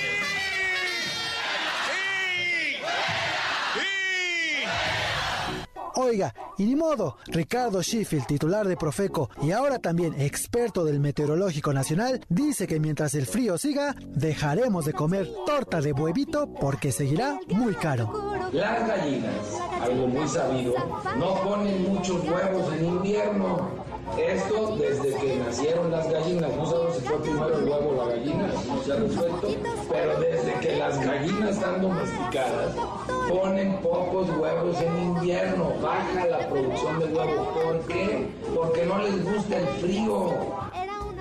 Pero si de análisis profundos hablamos, el del diputado Cheno, fan del póker, del juego y de lo bueno. Entre los deportes mentales se encuentra el póker, por ejemplo. Es un juego de cartas que se basa en el desarrollo de capacidades de análisis, control y valoración de escenarios y promueve la actividad cerebral. De acuerdo a los estudios realizados, la práctica del póker ayuda a las personas a mejorar su rendimiento intelectual y como catalizador de las emociones tanto positivas como negativas. Y por último, la Real Academia Corcholatera trae para ustedes el momento culto de la semana. Canciller. ¿Cómo se conjuga hoy el verbo corcholatear? Corcholateo, corcholateo, corcholateo. Corcholatismo. corcholateando también. Ah. Está desbocado el Yo soy Erika Alcántara, le deseo feliz viernes. Y recuerde, la cosecha de impresentables nunca se acaba. ¿Cómo se conjuga hoy el verbo corcholatear? Cholateo, teo, cholateo, cholateando también. Me ha tocado bueno, se no me ¿Sí? malas. Cholateo, teo, teo, cholateo, cholateando, cholateo. Pues no se acaba ni se acabará a este paso la cosecha de impresentables. Mi querido Eric, ¿cómo estás? Bien, Manuel, aquí aprendiendo nuevas palabras en español o en español de la política o no sé. Pues sí, pues sí, pues los tiempos electorales así así lo demandan. Hay que ir incorporando este tipo de términos a este, nuestro vocabulario. Yo corcholateo, tú corcholateas, nosotros corcholateamos. Y así, infinidad de palabras. Y así andan todos corcholateando. Hay muchísimas palabras que nos han dejado los políticos. El sospechosismo de Santiago Krill. Claro, el complot del presidente López Obrador, el yo por qué de López de Vicente Fox. Vicente Fox. ¿Y yo por qué? ¿Y yo, por, qué? decía Vicente Fox? El come si te vas también, muy, muy famoso. muchas, muchas palabras. Que varios aplican todavía. Que han pasado la, de la política a nuestras vidas diarias. Qué cosa. ¿Y qué piensas? ¿Armando Guadiana como cantante o como gobernador? ¿Qué, o como candidato? A ver, ¿qué, ¿Cuál será su mejor versión? ¿La del senador, la del candidato o la del cantante? Difícil, difícil pregunta. La verdad no me quiero meter en esas aguas. Digo, valiente es porque... Pero, mira, yo creo que... Le puso sentimiento. Le puso sentimiento, pero si se hubiera ido al Super Bowl nos hubiera deleitado con ese talento musical. No, no fue, a ver, no fue fácil la decisión para él. ¿eh? ¿Cuántos años llevaba yendo al Super Bowl? Ya, hilo, varios. rompió la tradición, rompió la tradición. Se quedó a cerrar su precampaña. Pues más a regañadientes que, queriendo, la verdad. O sea, no, pues no, se veía muy bien. No se veía muy bien, pero pudo haber dicho que además tiene creo que le habían regalado el boleto, pero además él, pues él tiene con qué, él paga su boleto cada año para ir al Super Bowl, no más que acá las fechas no le ayudaron. Y ya, pues yo creo que en vez de Rihanna hubiera podido cantar él ahí unas canciones. Ándale. Con, con, este sentimiento que, el, que le pone a la música. Que se cuide Luis Miguel, porque con esta versión. Y Luis Miguel que ya, ya va a regresar. Anunció gira, ¿no? Para no este dijo cuándo, no dijo cuándo, no dijo fechas, pero ya viene de regreso Luis Miguel. Estos son nuestros impresentables. También está el alcalde que se agarró a sillazos a las personas que le.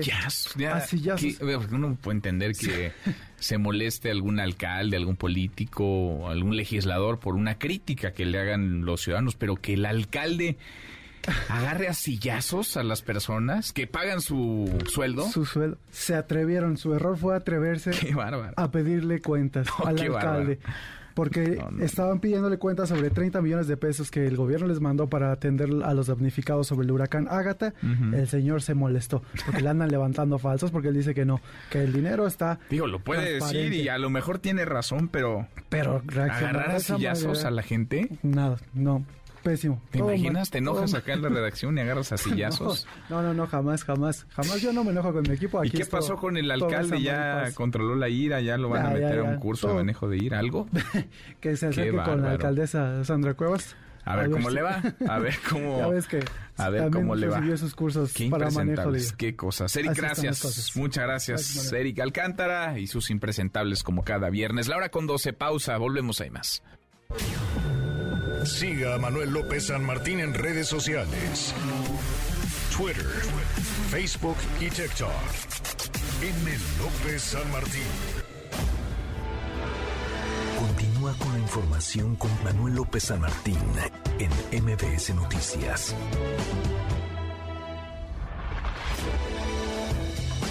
Ya estamos de regreso. MBS Noticias con Manuel López San Martín. Continuamos.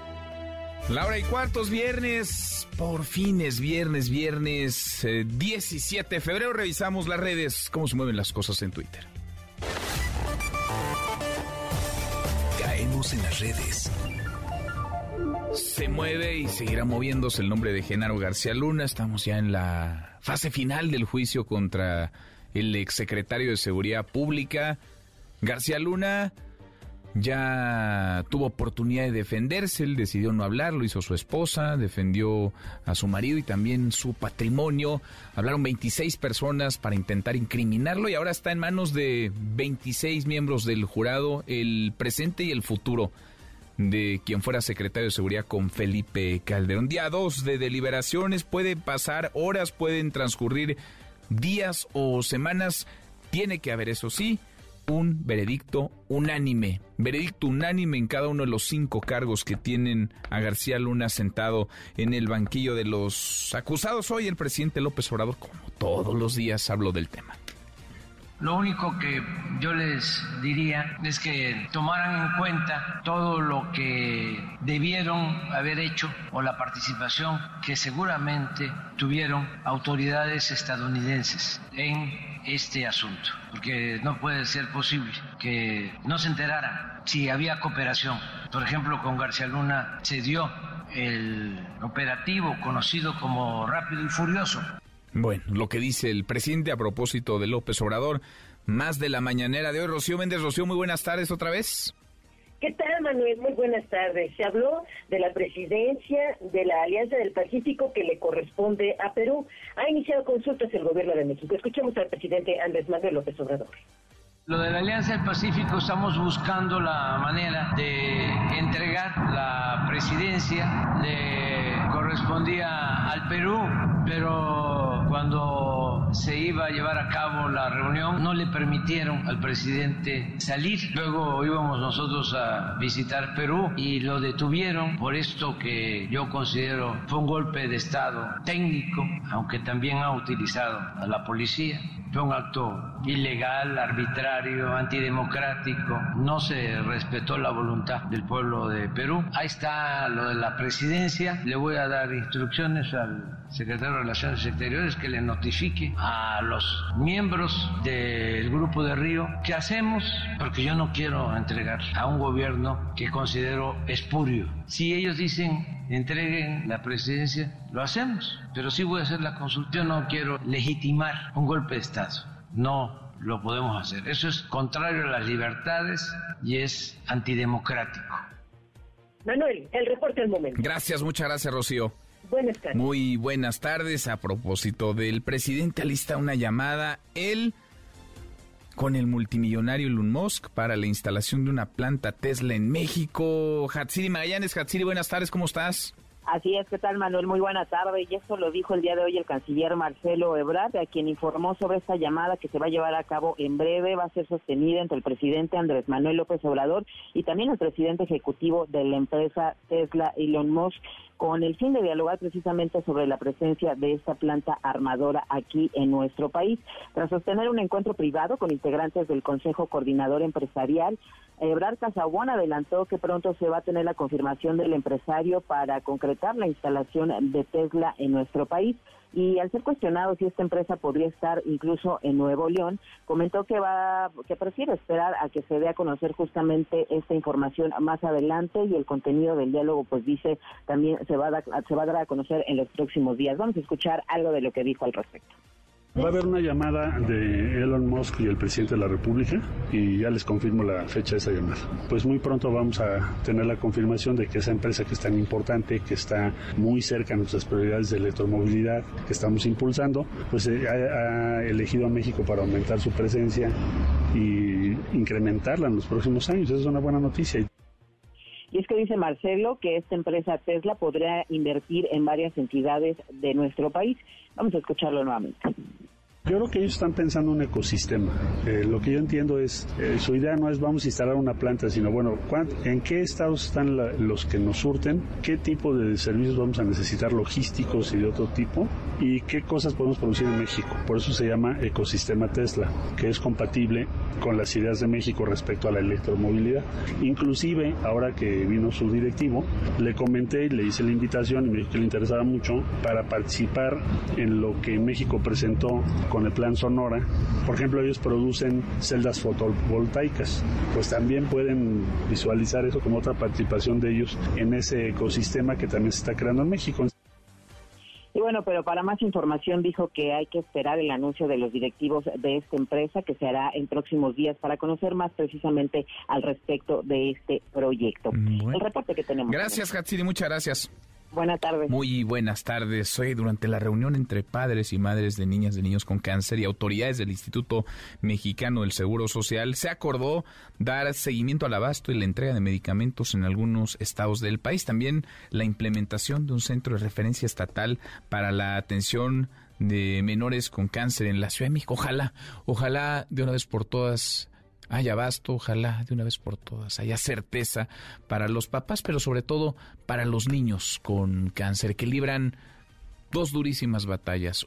Una contra la enfermedad, otra contra un sistema de salud que no termina de entregarles lo que tienen derecho, sus quimioterapias, sus tratamientos. La Profeco informó que continúan aumentando el número de consumidores adheridos a la demanda colectiva en contra de Aeromar. Espera que se sumen las más de 4.900 personas que tenían ya un boleto, boleto en mano, boleto pagado para fecha posterior al cierre de la aerolínea, aunque estas están siendo atendidas ya por otras aerolíneas para realizar su vuelo. Aeroméxico, Volaris, Viva Aerobús tienen todas distintos paquetes para tratar de solventar la demanda, para ayudar a las personas que tenían un boleto pagado y no van a poder subirse a un avión de Aeromar. En fin, está la opción de Profeco, hay que tomarla, hay que exigir, hay que demandar los derechos a los que se deberían los usuarios poder acoger. Y la Fiscalía Capitalina pide 52 años de cárcel por homicidio para funcionarios implicados en el caso de la línea 12 del metro y 24 años por lesiones. Ya va para dos años el desplome, el derrumbe de un tramo elevado. 26 personas murieron en el lugar. Juan Carlos Alarcón, ¿cómo estás, Juan Carlos? Si no hay nadie en la cárcel, ¿eh? Muy buenas tardes. Efectivamente, bien lo señalas, eh, gracias, eh, muy buenas tardes. La, la, Fiscalía General de Justicia Capitalina presentó la acusación en contra del exdirector del proyecto Metro Enrique Orcasitas Manjarres y siete coacusados por los delitos de homicidio culposo en agravio de 26 víctimas, lesiones en 34 personas, así como daño a la propiedad diversos, por lo que solicitó la imposición de sentencia condenatoria. De acuerdo con la acusación, la Fiscalía General de Justicia Capitalina pidió 52 años de cárcel para los imputados por los 26 homicidios, en este caso de índole culposo, y 24 años de cárcel por el ilícito de lesiones en 34 personas. Los daños materiales implican el tramo que desplomó en las interestaciones Tezonco y Olivos, así como dos vehículos, un Nissan, un Centra y un taxi Hyundai i10. Los agentes del Ministerio Público, Manuel, entregaron por escrito la acusación el pasado 13 de febrero ante la Unidad de Gestión Judicial 5 del Tribunal Superior de Justicia de la Ciudad de México. Tras darse por cumplido el procedimiento de acusación, el Sistema Integral de Gestión Judicial estableció como fecha para la realización de la audiencia intermedia el próximo 17 de marzo de 2023 a las 10 de la mañana en los tribunales de Doctor Lavista. En dicha audiencia, el agente del Ministerio Público expondrá la acusación y se establecen lineamientos para la presentación de acuerdos probatorios, por lo que el juez determinará cuáles serán los medios de prueba que podrán ser desahogados en la etapa de juicio oral, si es que se llega a esta. La unidad de gestión judicial emitirá en breve los citatorios a las partes involucradas. En cuanto a los asesores jurídicos, defensas y agentes del Ministerio Público deberán cumplir con la cita, ya que de no hacerlo, Manuel, se les impondrá como sanción multa de 20 veces la unidad de medida de actualización equivalente a 2.074 pesos. Si alguno de los ocho imputados no comparece en la fecha que son requeridos, el juzgador estará entonces en condición de librar órdenes de aprehensión en su contra. Por esa razón, los imputados Enrique Orcasitas, Juan Antonio, Moisés, Enrique, Ricardo, Juan Carlos, Fernando y Fernando deberán estar presentes en la citada audiencia. Manuel, el reporte que tengo. Gracias, muchas gracias Juan Carlos. Muy buenas tardes. Muy buenas tardes, insisto. Después de casi dos años, mayo se van a cumplir dos años, no hay, por la muerte de 26 personas, no hay una sola persona tras las cejas. Y la jefa de gobierno, Claudia Sheinbaum, afirma que el contralor Juan José Serrano Mendoza tendrá que aclarar todo lo relacionado con los gastos del viaje que hizo a Estados Unidos para asistir al Super Bowl. Ya pasaron varios días, sigue el enredo. ¿Quién pagó el boleto del contralor y dónde está el contralor? El contralor ¿eh? del gobierno de la Ciudad de México para aclarar, pues, ¿por qué? ¿De dónde? ¿Gracias a quién? estuvo en el juego del Super Bowl. No tiene nada de malo si él paga de su bolsa, si le alcanza con su ingreso, que le alcanza, ¿eh? no tiene nada de malo. Claro, no tiene malo si él asumió el costo. Sí tiene algo de malo, mucho, no solamente de malo, sino de ilegal, si alguien le regaló los boletos, si alguien le hizo tremendo favor. Adrián Jiménez, Adrián, ¿cómo estás? Muy buenas tardes. ¿Qué tal? Buenas tardes, Manuel Auditoria. Así es la jefa de gobierno, Claudia Sheinbaum, advirtió que en su administración no se va a tapar a nadie, por lo que el contralor de la Ciudad de México, Juan José Serrano Mendoza, tendrá que aclarar todo lo que esté relacionado con los gastos del viaje que hizo a Estados Unidos para asistir al Super Bowl, supuestamente con boletos que le obsequió uno de sus primos que radica en San Diego. En conferencia de prensa, la mandataria local refirió que no adelantará ningún juicio sobre el funcionario hasta que explique todo lo relacionado con su viaje y el costo del regalo de los tickets para ingresar al partido del fútbol americano, los cuales se estima tienen un valor aproximado a los 240 mil pesos, considerando el precio promedio más barato y que efectivamente se constate, se corrobore que cumple o no con la ley. Vamos a escuchar pues hay que ver cuánto gastó, qué hizo, fue un, domingo. Hay, él tiene que dar la explicación de eso y ver que se cumpla realmente con la ley. No, nosotros no vamos a, tapar a nadie ni vamos, pero tampoco este, hasta que no haya la explicación y se conozca, pues tampoco vamos a juzgar. Es lo mismo que en otros temas del gobierno, donde ha habido alguien que menciona algo, por ejemplo, en el caso de del que fue secretario de Sedubi, en paz descanse, por cierto. También hemos actuado, siempre vamos a actuar, siempre vamos a ser transparentes. Y bueno, pues al ser cuestionada sobre el actuar de Morena y aliados en el Congreso Capitalino que votaron en contra de llamar a comparecer al Contralor para que aclare el regalo que recibió por parte de uno de sus familiares, Gemma Pardo dijo que la oposición va a criticar, haga o deje de hacer. No obstante, se pronunció a favor de que todos los funcionarios públicos rindan cuentas. Así lo dijo, escuchemos. Todo tiene jiribilla política, incluso tu pregunta. Y por supuesto todos los servidores públicos debemos rendir cuentas, todos. Y ya que los diputados decidan.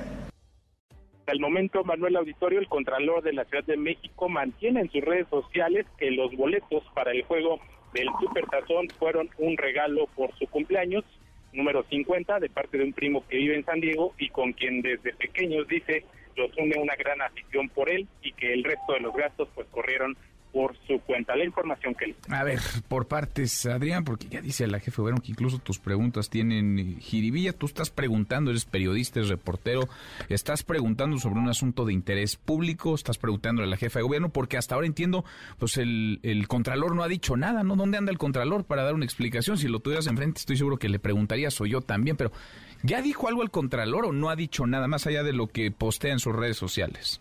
No, no, no, no ha dicho nada, no ha presentado pues ningún otro argumento desde hace cuatro días justamente cuando publica esto en sus redes sociales. Incluso, bueno, pues eh, eh, te voy a comentar algo. Eh, me enviaron de parte de Comunicación Social del gobierno capitalino el contacto de Comunicación Social del Contralor, pero bueno, pues yo no soy el que lo tengo que buscar, él tiene que dar una explicación porque él es el que está pues involucrado y estamos esperando precisamente a que él emita una respuesta pública a todo esto relacionado con el viaje que fue exhibido pues eh, primero en un diario de circulación nacional. Pues sí, porque está muy enredado. Ahora, tú, Adrián, estás en contra de que los simpatizantes de la izquierda o los funcionarios públicos viajen y coman en el restaurante que se les antoje o que vayan a un concierto, un evento deportivo. ¿Tú estás en contra de eso, Adrián? Porque hay quien está diciendo en redes sociales, vaya, más porristas que otra cosa, pero déjame aclararlo contigo, porque yo escuché lo que le preguntabas a la jefa de gobierno y me parece no solamente eh, pertinente, sino que me parece de interés público. Sí, no, por supuesto que, pues cualquier persona, sea de izquierda, sea de derecha, cualquier partido político tiene derecho a disfrutar y gozar de lo que pues sus eh, condiciones económicas lo permitan. Claro que uno no no se opone a eso y simple y sencillamente justo le comentábamos a la jefa de gobierno que nuestras preguntas son con base en hechos y con base en dudas que posiblemente también la ciudadanía tiene y que nosotros somos ese canal de comunicación pues entre la ciudadanía y un servidor público. Pues sí, porque me resulta pues eh, difícil de creer, a menos que se persiga otro interés claro, un interés no sé si político o económico, algún tipo de lucro, pero me resulta difícil de entender que alguien se moleste con un periodista por hacer preguntas que son pertinentes. A ver, hay un servidor público, el Contralor, ni más ni menos, de la Ciudad de México, que recibió, él mismo lo reconoce, un regalo costoso. Nos dices, más o menos los boletos Super Bowl rondan los 240 mil pesos. No sé a cuánta gente le hayan regalado algo de 240 mil pesos, pero bueno, al Contralor le regalan 240 mil pesos en un boleto para el Super Bowl. Y eso está prohibido por la ley. Ya no digamos que es eh, un asunto bueno o malo, es un asunto ilegal. Está prohibido por la ley recibir regalos tan costosos, tan ostentosos, de tal cantidad de dinero, Adrián. Efectivamente está, está prohibido y justamente la jefa de gobierno expresa eso, ¿no? Que él tiene que aclarar y explicar eh, los recursos que se invirtieron, si fueron de su propia bolsa o si mantiene esa versión de que su primo se los regaló y entonces pues ahí sí se estaría incurriendo en pues una violación a la ley. Y es lo que ha mantenido desde hace cuatro pues días por lo menos en sus redes sociales. Sí, porque si recibió el regalo ya cometió un acto ilegal y no tendría nada que hacer como Contralor de la Ciudad de México si él ahorró y desde hace un año va haciendo una vaquita para con su sueldo pagar su boleto al Super Bowl, pues está bien, estará en su derecho. El problema es lo que él ha afirmado. Él dijo que le regalaron los boletos, que se los regaló su primo. Nadie está peleado con que viaje, vaya donde quiera ir, pero que pague de su bolsa, porque eso es lo que dice, eso es lo que dice la ley. En fin, Adrián, gracias, muchas gracias.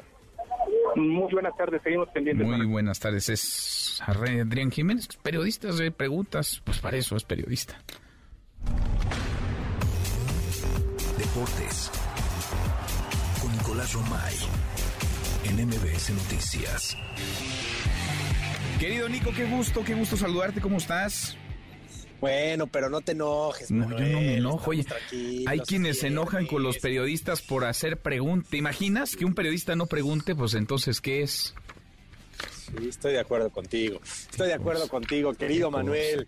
¿Cómo estás? ¿Bien? Ya entendí por qué no me no me invitas al Super Bowl, 240 mil pesos el boleto, pues sí, no está, no está barato. ¿Por qué no me invitas a tus cumpleaños? Porque yo no doy esos regalos, Manuel. No, imagínate, oye, qué cosa, ¿eh? Qué cosa.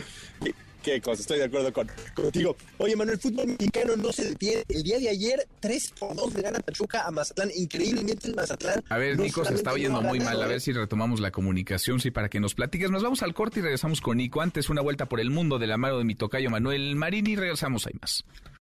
Internacional. A una semana de que se cumple un año de la invasión rusa-Ucrania, los principales líderes de Europa se reúnen en Alemania durante la conferencia de seguridad de Múnich. El tema central es el envío de armas y tanques a Ucrania, así como la necesidad para todo el continente de que Vladimir Putin no gane la guerra. Es la voz del presidente ucraniano Volodymyr Zelensky.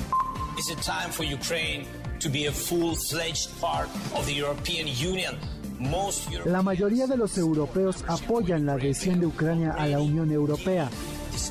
Ya hemos ganado el estatus de un país candidato. Ya nos estamos preparando para iniciar la membresía. Ya estamos unidos con la economía europea, logística y energía. No hay alternativa a la victoria de Ucrania. No hay alternativa a Ucrania. No hay alternativa en la OTAN.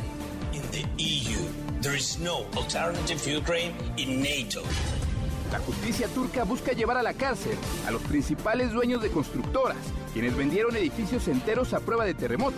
Sin embargo, la mayoría de ellos terminaron derrumbados tras los sismos de hace dos semanas. Hasta el momento, 54 personas del sector inmobiliario han sido encarceladas por homicidio culposo, mientras el número de muertos en Turquía y Siria asciende a 43.800.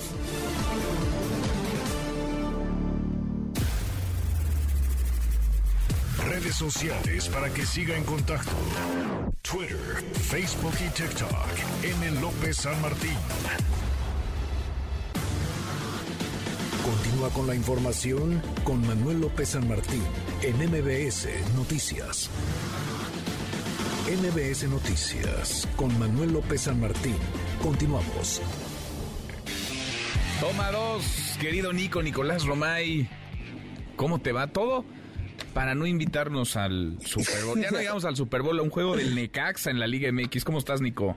Bien, Manuel, me da gusto saludarte. Yo te invito siempre a todos lados, siempre y cuando tú quieras venir. Oye, Manuel, a ver, rápido te platico fútbol mexicano. Hoy tenemos Juárez contra León, Puebla contra Cruz Azul. Mañana Atlético San Luis contra Santos, Rayados contra Necaxa, ¿eh? A ver cómo le va a, a Necaxa visitando la casa del líder que está intratable y aparte mención para Monterrey no solamente en la Liga MX, Emanuel, en Liga de Expansión son líderes y en Liga Femenil. Lo que está haciendo Rayados como institución de verdad que es para destacar, ¿eh? así que va a ser una aduana complicada para Necaxa el día de mañana. Va a estar, va a estar de pronóstico reservado, pero ya despertó, se me hace que ya despertó mi Necaxa. Ya despertó porque le ganó, ¿qué? ¿3-1? 3-1. A Pumas, pero también unos Pumas muy mermados. o sea, también unos Pumas que al minuto 5 ya iban perdiendo 2-0. Sí, pero más mermados que mi Necaxa, no creo. No creo. bueno, ahorita Necaxa posición número 12, están, estarían calificados en el, en el repechaje. De panzazo. de panzazo, justo de, de, panzazo. Atlas contra Tigres, otro de los duelos del fin de semana, y Pumas contra Chivas. Y ojo que tenemos información de última hora de Chivas, información muy importante, Manuel. JJ Macías será operado de nueva cuenta de la rodilla. No se alcanza a recuperar de su lesión en el ligamento cruzado, tiene que ser intervenido de nueva cuenta y son seis meses más por lo menos lo que estará fuera del terreno de juego. Así que una pésima noticia para Chivas y para la selección nacional, porque la verdad es que JJ Macías cuando está bien, sabemos que es un producto de selección nacional. Esta es una pésima noticia porque ya lleva un muy buen rato fuera y súmale seis meses más. Híjole, mala, mala noticia. En fin, oye, ¿y el Mazatlán? ¿Qué onda con el Mazatlán? Son 10 partidos sin ganar. Te apuesto, Nico, a que gana este fin de semana. Deja tú 10 partidos sin ganar, Manuel, sin empatar en este torneo. Tiene cero puntos. Pierde ayer contra Pachuca 3 por 2. Y sí, la verdad es que ya es escandaloso ver los cero puntos en la tabla general de Mazatlán. Este fin de semana juega contra Querétaro, el 16 contra el 18. Es un partido que va a costar mucho trabajo ver, ¿no? Sí, difícil. Por morbo nomás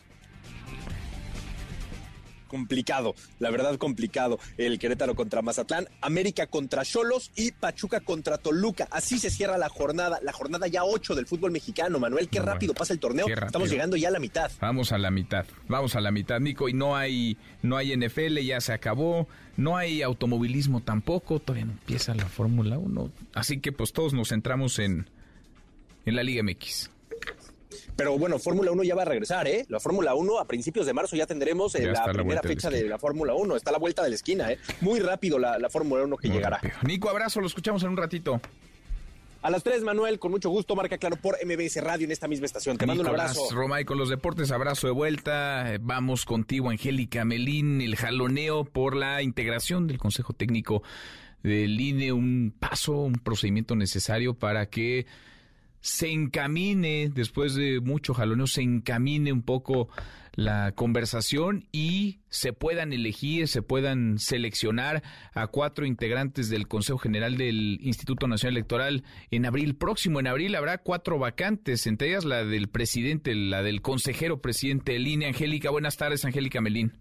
Hola Manuel, muy buenas tardes. Gusto saludarte también a los amigos del auditorio. El día de ayer la Junta de Coordinación Política tomó, una decisión eh, crucial para retomar el proceso de selección, bien lo comentas, de los eh, cuatro consejeros de línea que habrán de renovarse en el próximo mes de abril. Y bueno, es que les faltaba a los diputados federales, además de corregir y emitirlo de manera formal, publicar de manera formal la convocatoria de selección a este proceso, completar la integración del Comité Técnico de Evaluación, siete personas que van a ser quienes evalúen a quienes aspiran, presenten sus documentos, se inscriban en este proceso para eh, pues concursar por uno de los espacios que habrá libres en el INE. La decisión se tomó de manera eh, dividida en la Junta de Coordinación Política, no hubo consenso entre las bancadas, Manuel, y bueno, finalmente se impuso en la eh, conformación de este comité la colocación de perfiles si bien son académicos, periodistas, algunos especialistas en sus materias, investigadores académicos, eh, eh, pues eh, los perfiles allegados al partido Morena. No hubo acuerdo en la nominación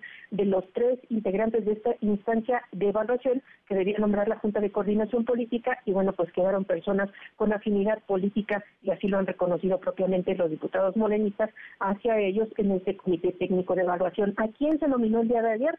Al periodista el columnista del periódico La Jornada, Enrique Galván Ochoa, es un experto en economía, a una exfuncionaria del gobierno capitalino, Evangelina Hernández, y también al exrepresentante suplente de Morena ante el Instituto Electoral de Tamaulipas, Andrés García Reper Favila. Estos tres nombres faltaban por integrarse al comité técnico, sumado a las dos propuestas que había planteado antes la CNDH, también dos perfiles que son afines a Morena y dos personas que no tienen afinidad ideológica con este partido GINA, que fueron los nominados por el INA y por el Instituto Nacional de Transparencia. Molestos, los líderes parlamentarios de la oposición, del PRI, del PAN y del PRD, se abstuvieron, Manuel, de avalar la integración. No votaron en contra, dijeron que, bueno, pues absteniéndose, fijaron su postura en contra de esta decisión, incluso ni siquiera acudieron los coordinadores al acto de eh, rendición de protesta de los integrantes del Comité Técnico de Evaluación. Y bueno, pues aquí explicó sus razones el coordinador terrorista Luis Cházaro. Vamos a escucharlo.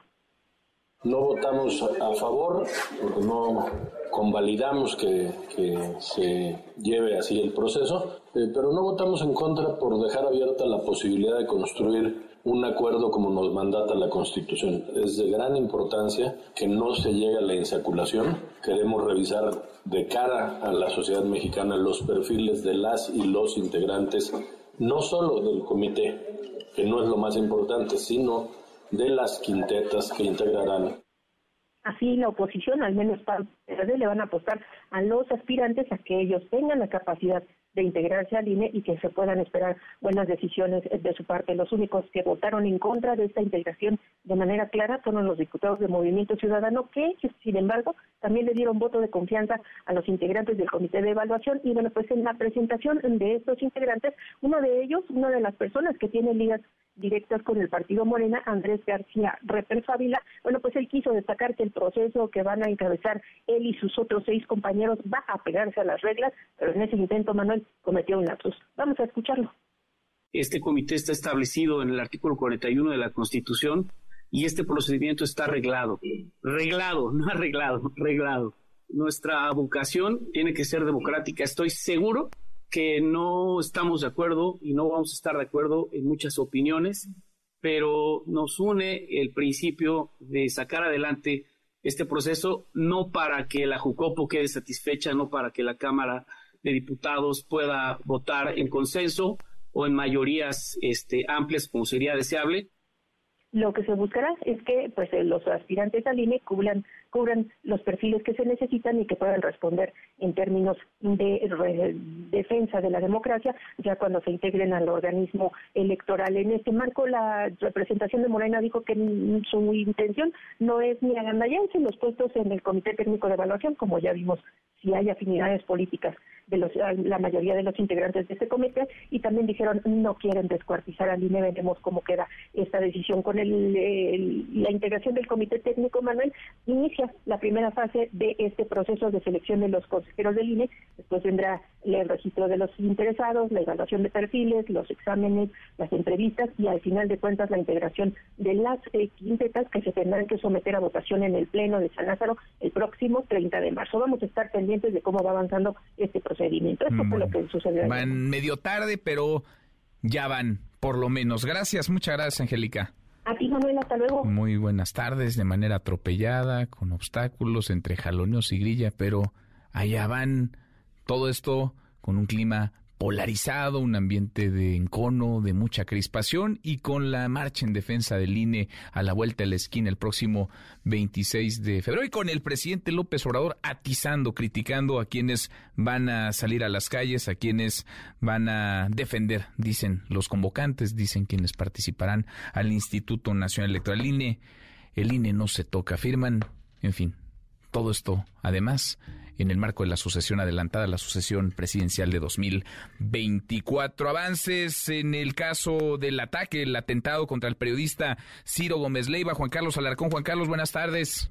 ¿Qué tal? ¿Cómo te va? Gracias, Manuel. Muy buenas tardes. La Fiscalía General de Justicia Capitalina imputó el delito de homicidio en grado de tentativa solo a tres de los cuatro implicados en el atentado contra el periodista Ciro Gómez Leiva. Autoridades judiciales informaron que en esta ocasión el posible tirador Héctor Eduardo N de 33 años de edad no compareció, puesto que su detención ocurrió en otro episodio distinto al de las otras 11 personas aseguradas en diversos cateos en enero pasado. Por esa razón, el Ministerio Público señaló directamente como copartícipe del intento de homicidio a Israel alias El Gordo, a Juan Carlos alias El Dedos y desde luego que al líder de la célula criminal, Paul Pedro Francisco, de 29 años de edad respecto al posible sicario que disparó en contra de eh, Ciro Gómez Leiva, que se trata en este caso de Héctor Eduardo, se realizará otra audiencia para imputarlo por el intento de asesinato por cuestiones de tipo administrativo, ya que la detención de esta persona se efectuó en Michoacán por otra orden de captura y en un lugar distinto al del resto de los implicados. Las ocho personas restantes, Manuel, son imputadas este viernes por el delito de asociación delictuosa, toda vez que al momento de su detención les aseguraron diversas dosis de droga, armas de fuego, granadas de fragmentación, vehículos y motocicletas. En audiencia de cumplimiento de órdenes de aprehensión, la Fiscalía General de Justicia Capitalina realiza la imputación este viernes a Pedro Paul, como te comento, por el caso que justamente pues se los tiene ahora presos ellos en el reclusorio norte, las mujeres en el penal femenil de Santa Marta, Catipla. Pero fíjate que, por ejemplo, el tirador es el único que se encuentra en un penal distinto, en este caso en el reclusorio sur, y lo reitero y subrayo, este caso es por una orden de aprehensión por robo calificado que tenía pendiente y que es un juez precisamente de ese centro de reclusión el que giró la orden y por eso es que está apartado o alejado del resto de los mm. que están en el reclusorio norte. Así es que esta tarde el Ministerio Público ha formulado ya la imputación por el intento de homicidio en contra de Ciro Gómez Riva, en contra de estas tres personas, entre ellos Paul Pedro, que es el líder de la célula criminal. Manuel, el reporte. Pues es el avance y hasta ahora tocan estos avances a los presuntos autores materiales. Falta conocer las razones, el autor o los autores eh, intelectuales, por qué quisieron matar a Ciro. Gracias, muchas gracias Juan Carlos. Muy buenas tardes. Muy buenas tardes. Diez para la hora, pausa. Volvemos, a más. Siga a Manuel López San Martín en redes sociales. Twitter, Facebook y TikTok. M. López San Martín. Con la información con Manuel López San Martín en MBS Noticias.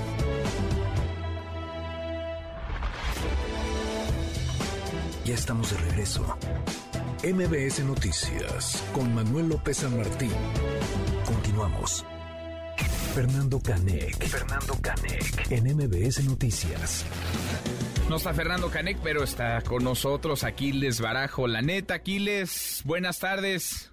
Buenas tardes. Manuel, a ti y al auditorio. Te reporto, Manuel, que el día de ayer terminó el juicio al exsecretario de Seguridad Pública, Genaro García Luna, y comenzaron las deliberaciones. Al parecer, el juicio no servirá para hacer justicia ante las acusaciones que se le imputan al exsecretario, pero vaya que ha servido para soltar catorrazos políticos a diestra y siniestra donde quedan mal paradas tanto las administraciones pasadas como la presente, pues parece que toda nuestra partidocracia anda como que coludida con el crimen organizado. Claro que como funcionan los juicios en Estados Unidos, uno no puede ser declarado no culpable de un crimen cometido, porque la carga de la prueba recae en la fiscalía presentando su caso y no en las conjeturas y especulaciones. Debemos tener esto en mente porque el veredicto resulta favorecer al exsecretario, pues ya puede escuchar a alguien despotricando en contra del sistema judicial de Estados Unidos en la próxima sesión mañanera, mientras que nuestro sistema judicial no toca a nuestros funcionarios corruptos ni con el pétalo de un desafuego. Pues sí, pues sí.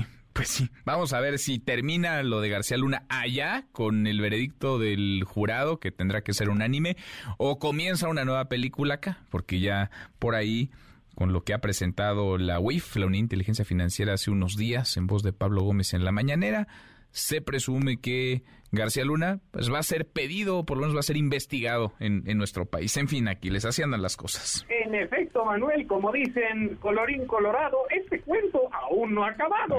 Y por otro lado, Manuel, Claudia Sheinbaum regresa a la cabeza de las encuestas, mientras que las corcholatas en campaña adelantada hacen su luchita por figurar en la contienda por la grande.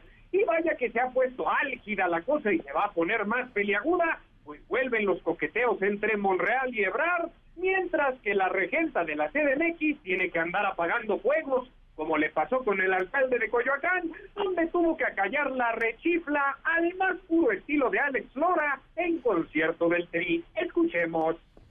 A continuación, escucharemos las palabras de bienvenida por parte del alcalde de Coyoacán, señor José Giovanni Gutiérrez Aguilar.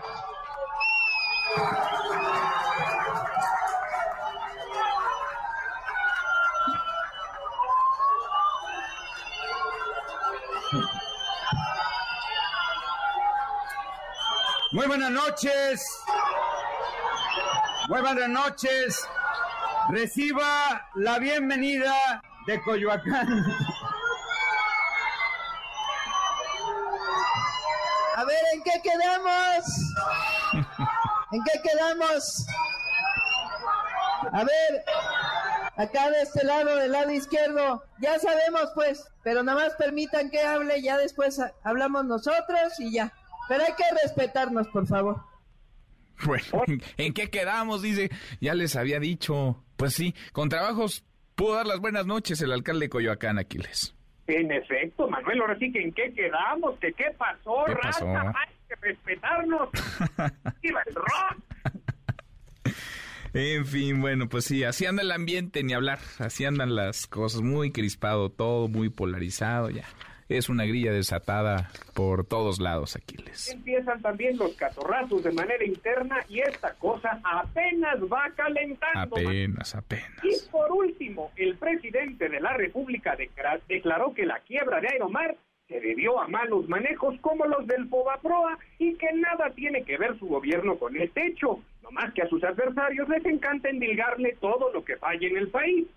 Extraña declaración viniendo de quien en su momento achacara a sus antecesores pues todo lo malo que sucedía en el país, pero bueno, ahora vamos de gane porque se puede criticar a la figura presidencial sin penas ni castigos, y el propio presidente asegura que desestimará con un veto oficial la triplicación de sanciones a quien insulte a la investidura que fue propuesta por algún porrista partidista dentro de las filas del actual gobierno.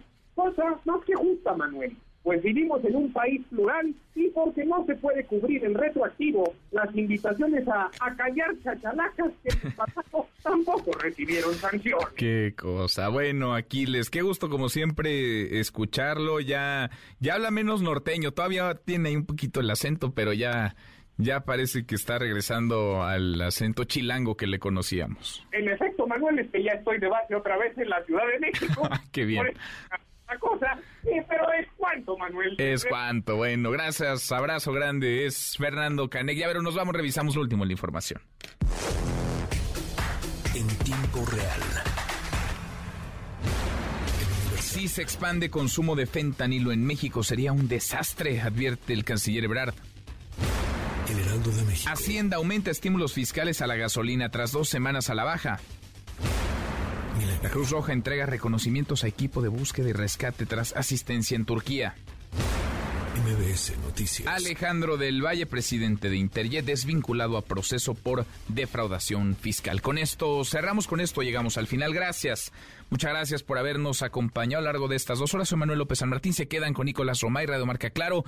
Nos vemos como todas las noches a las 10 por ADN 40. Y acá nos encontramos el lunes, es viernes, es fin de semana. Pásela muy bien. MBS Radio presentó Manuel López San Martín en MBS Noticias.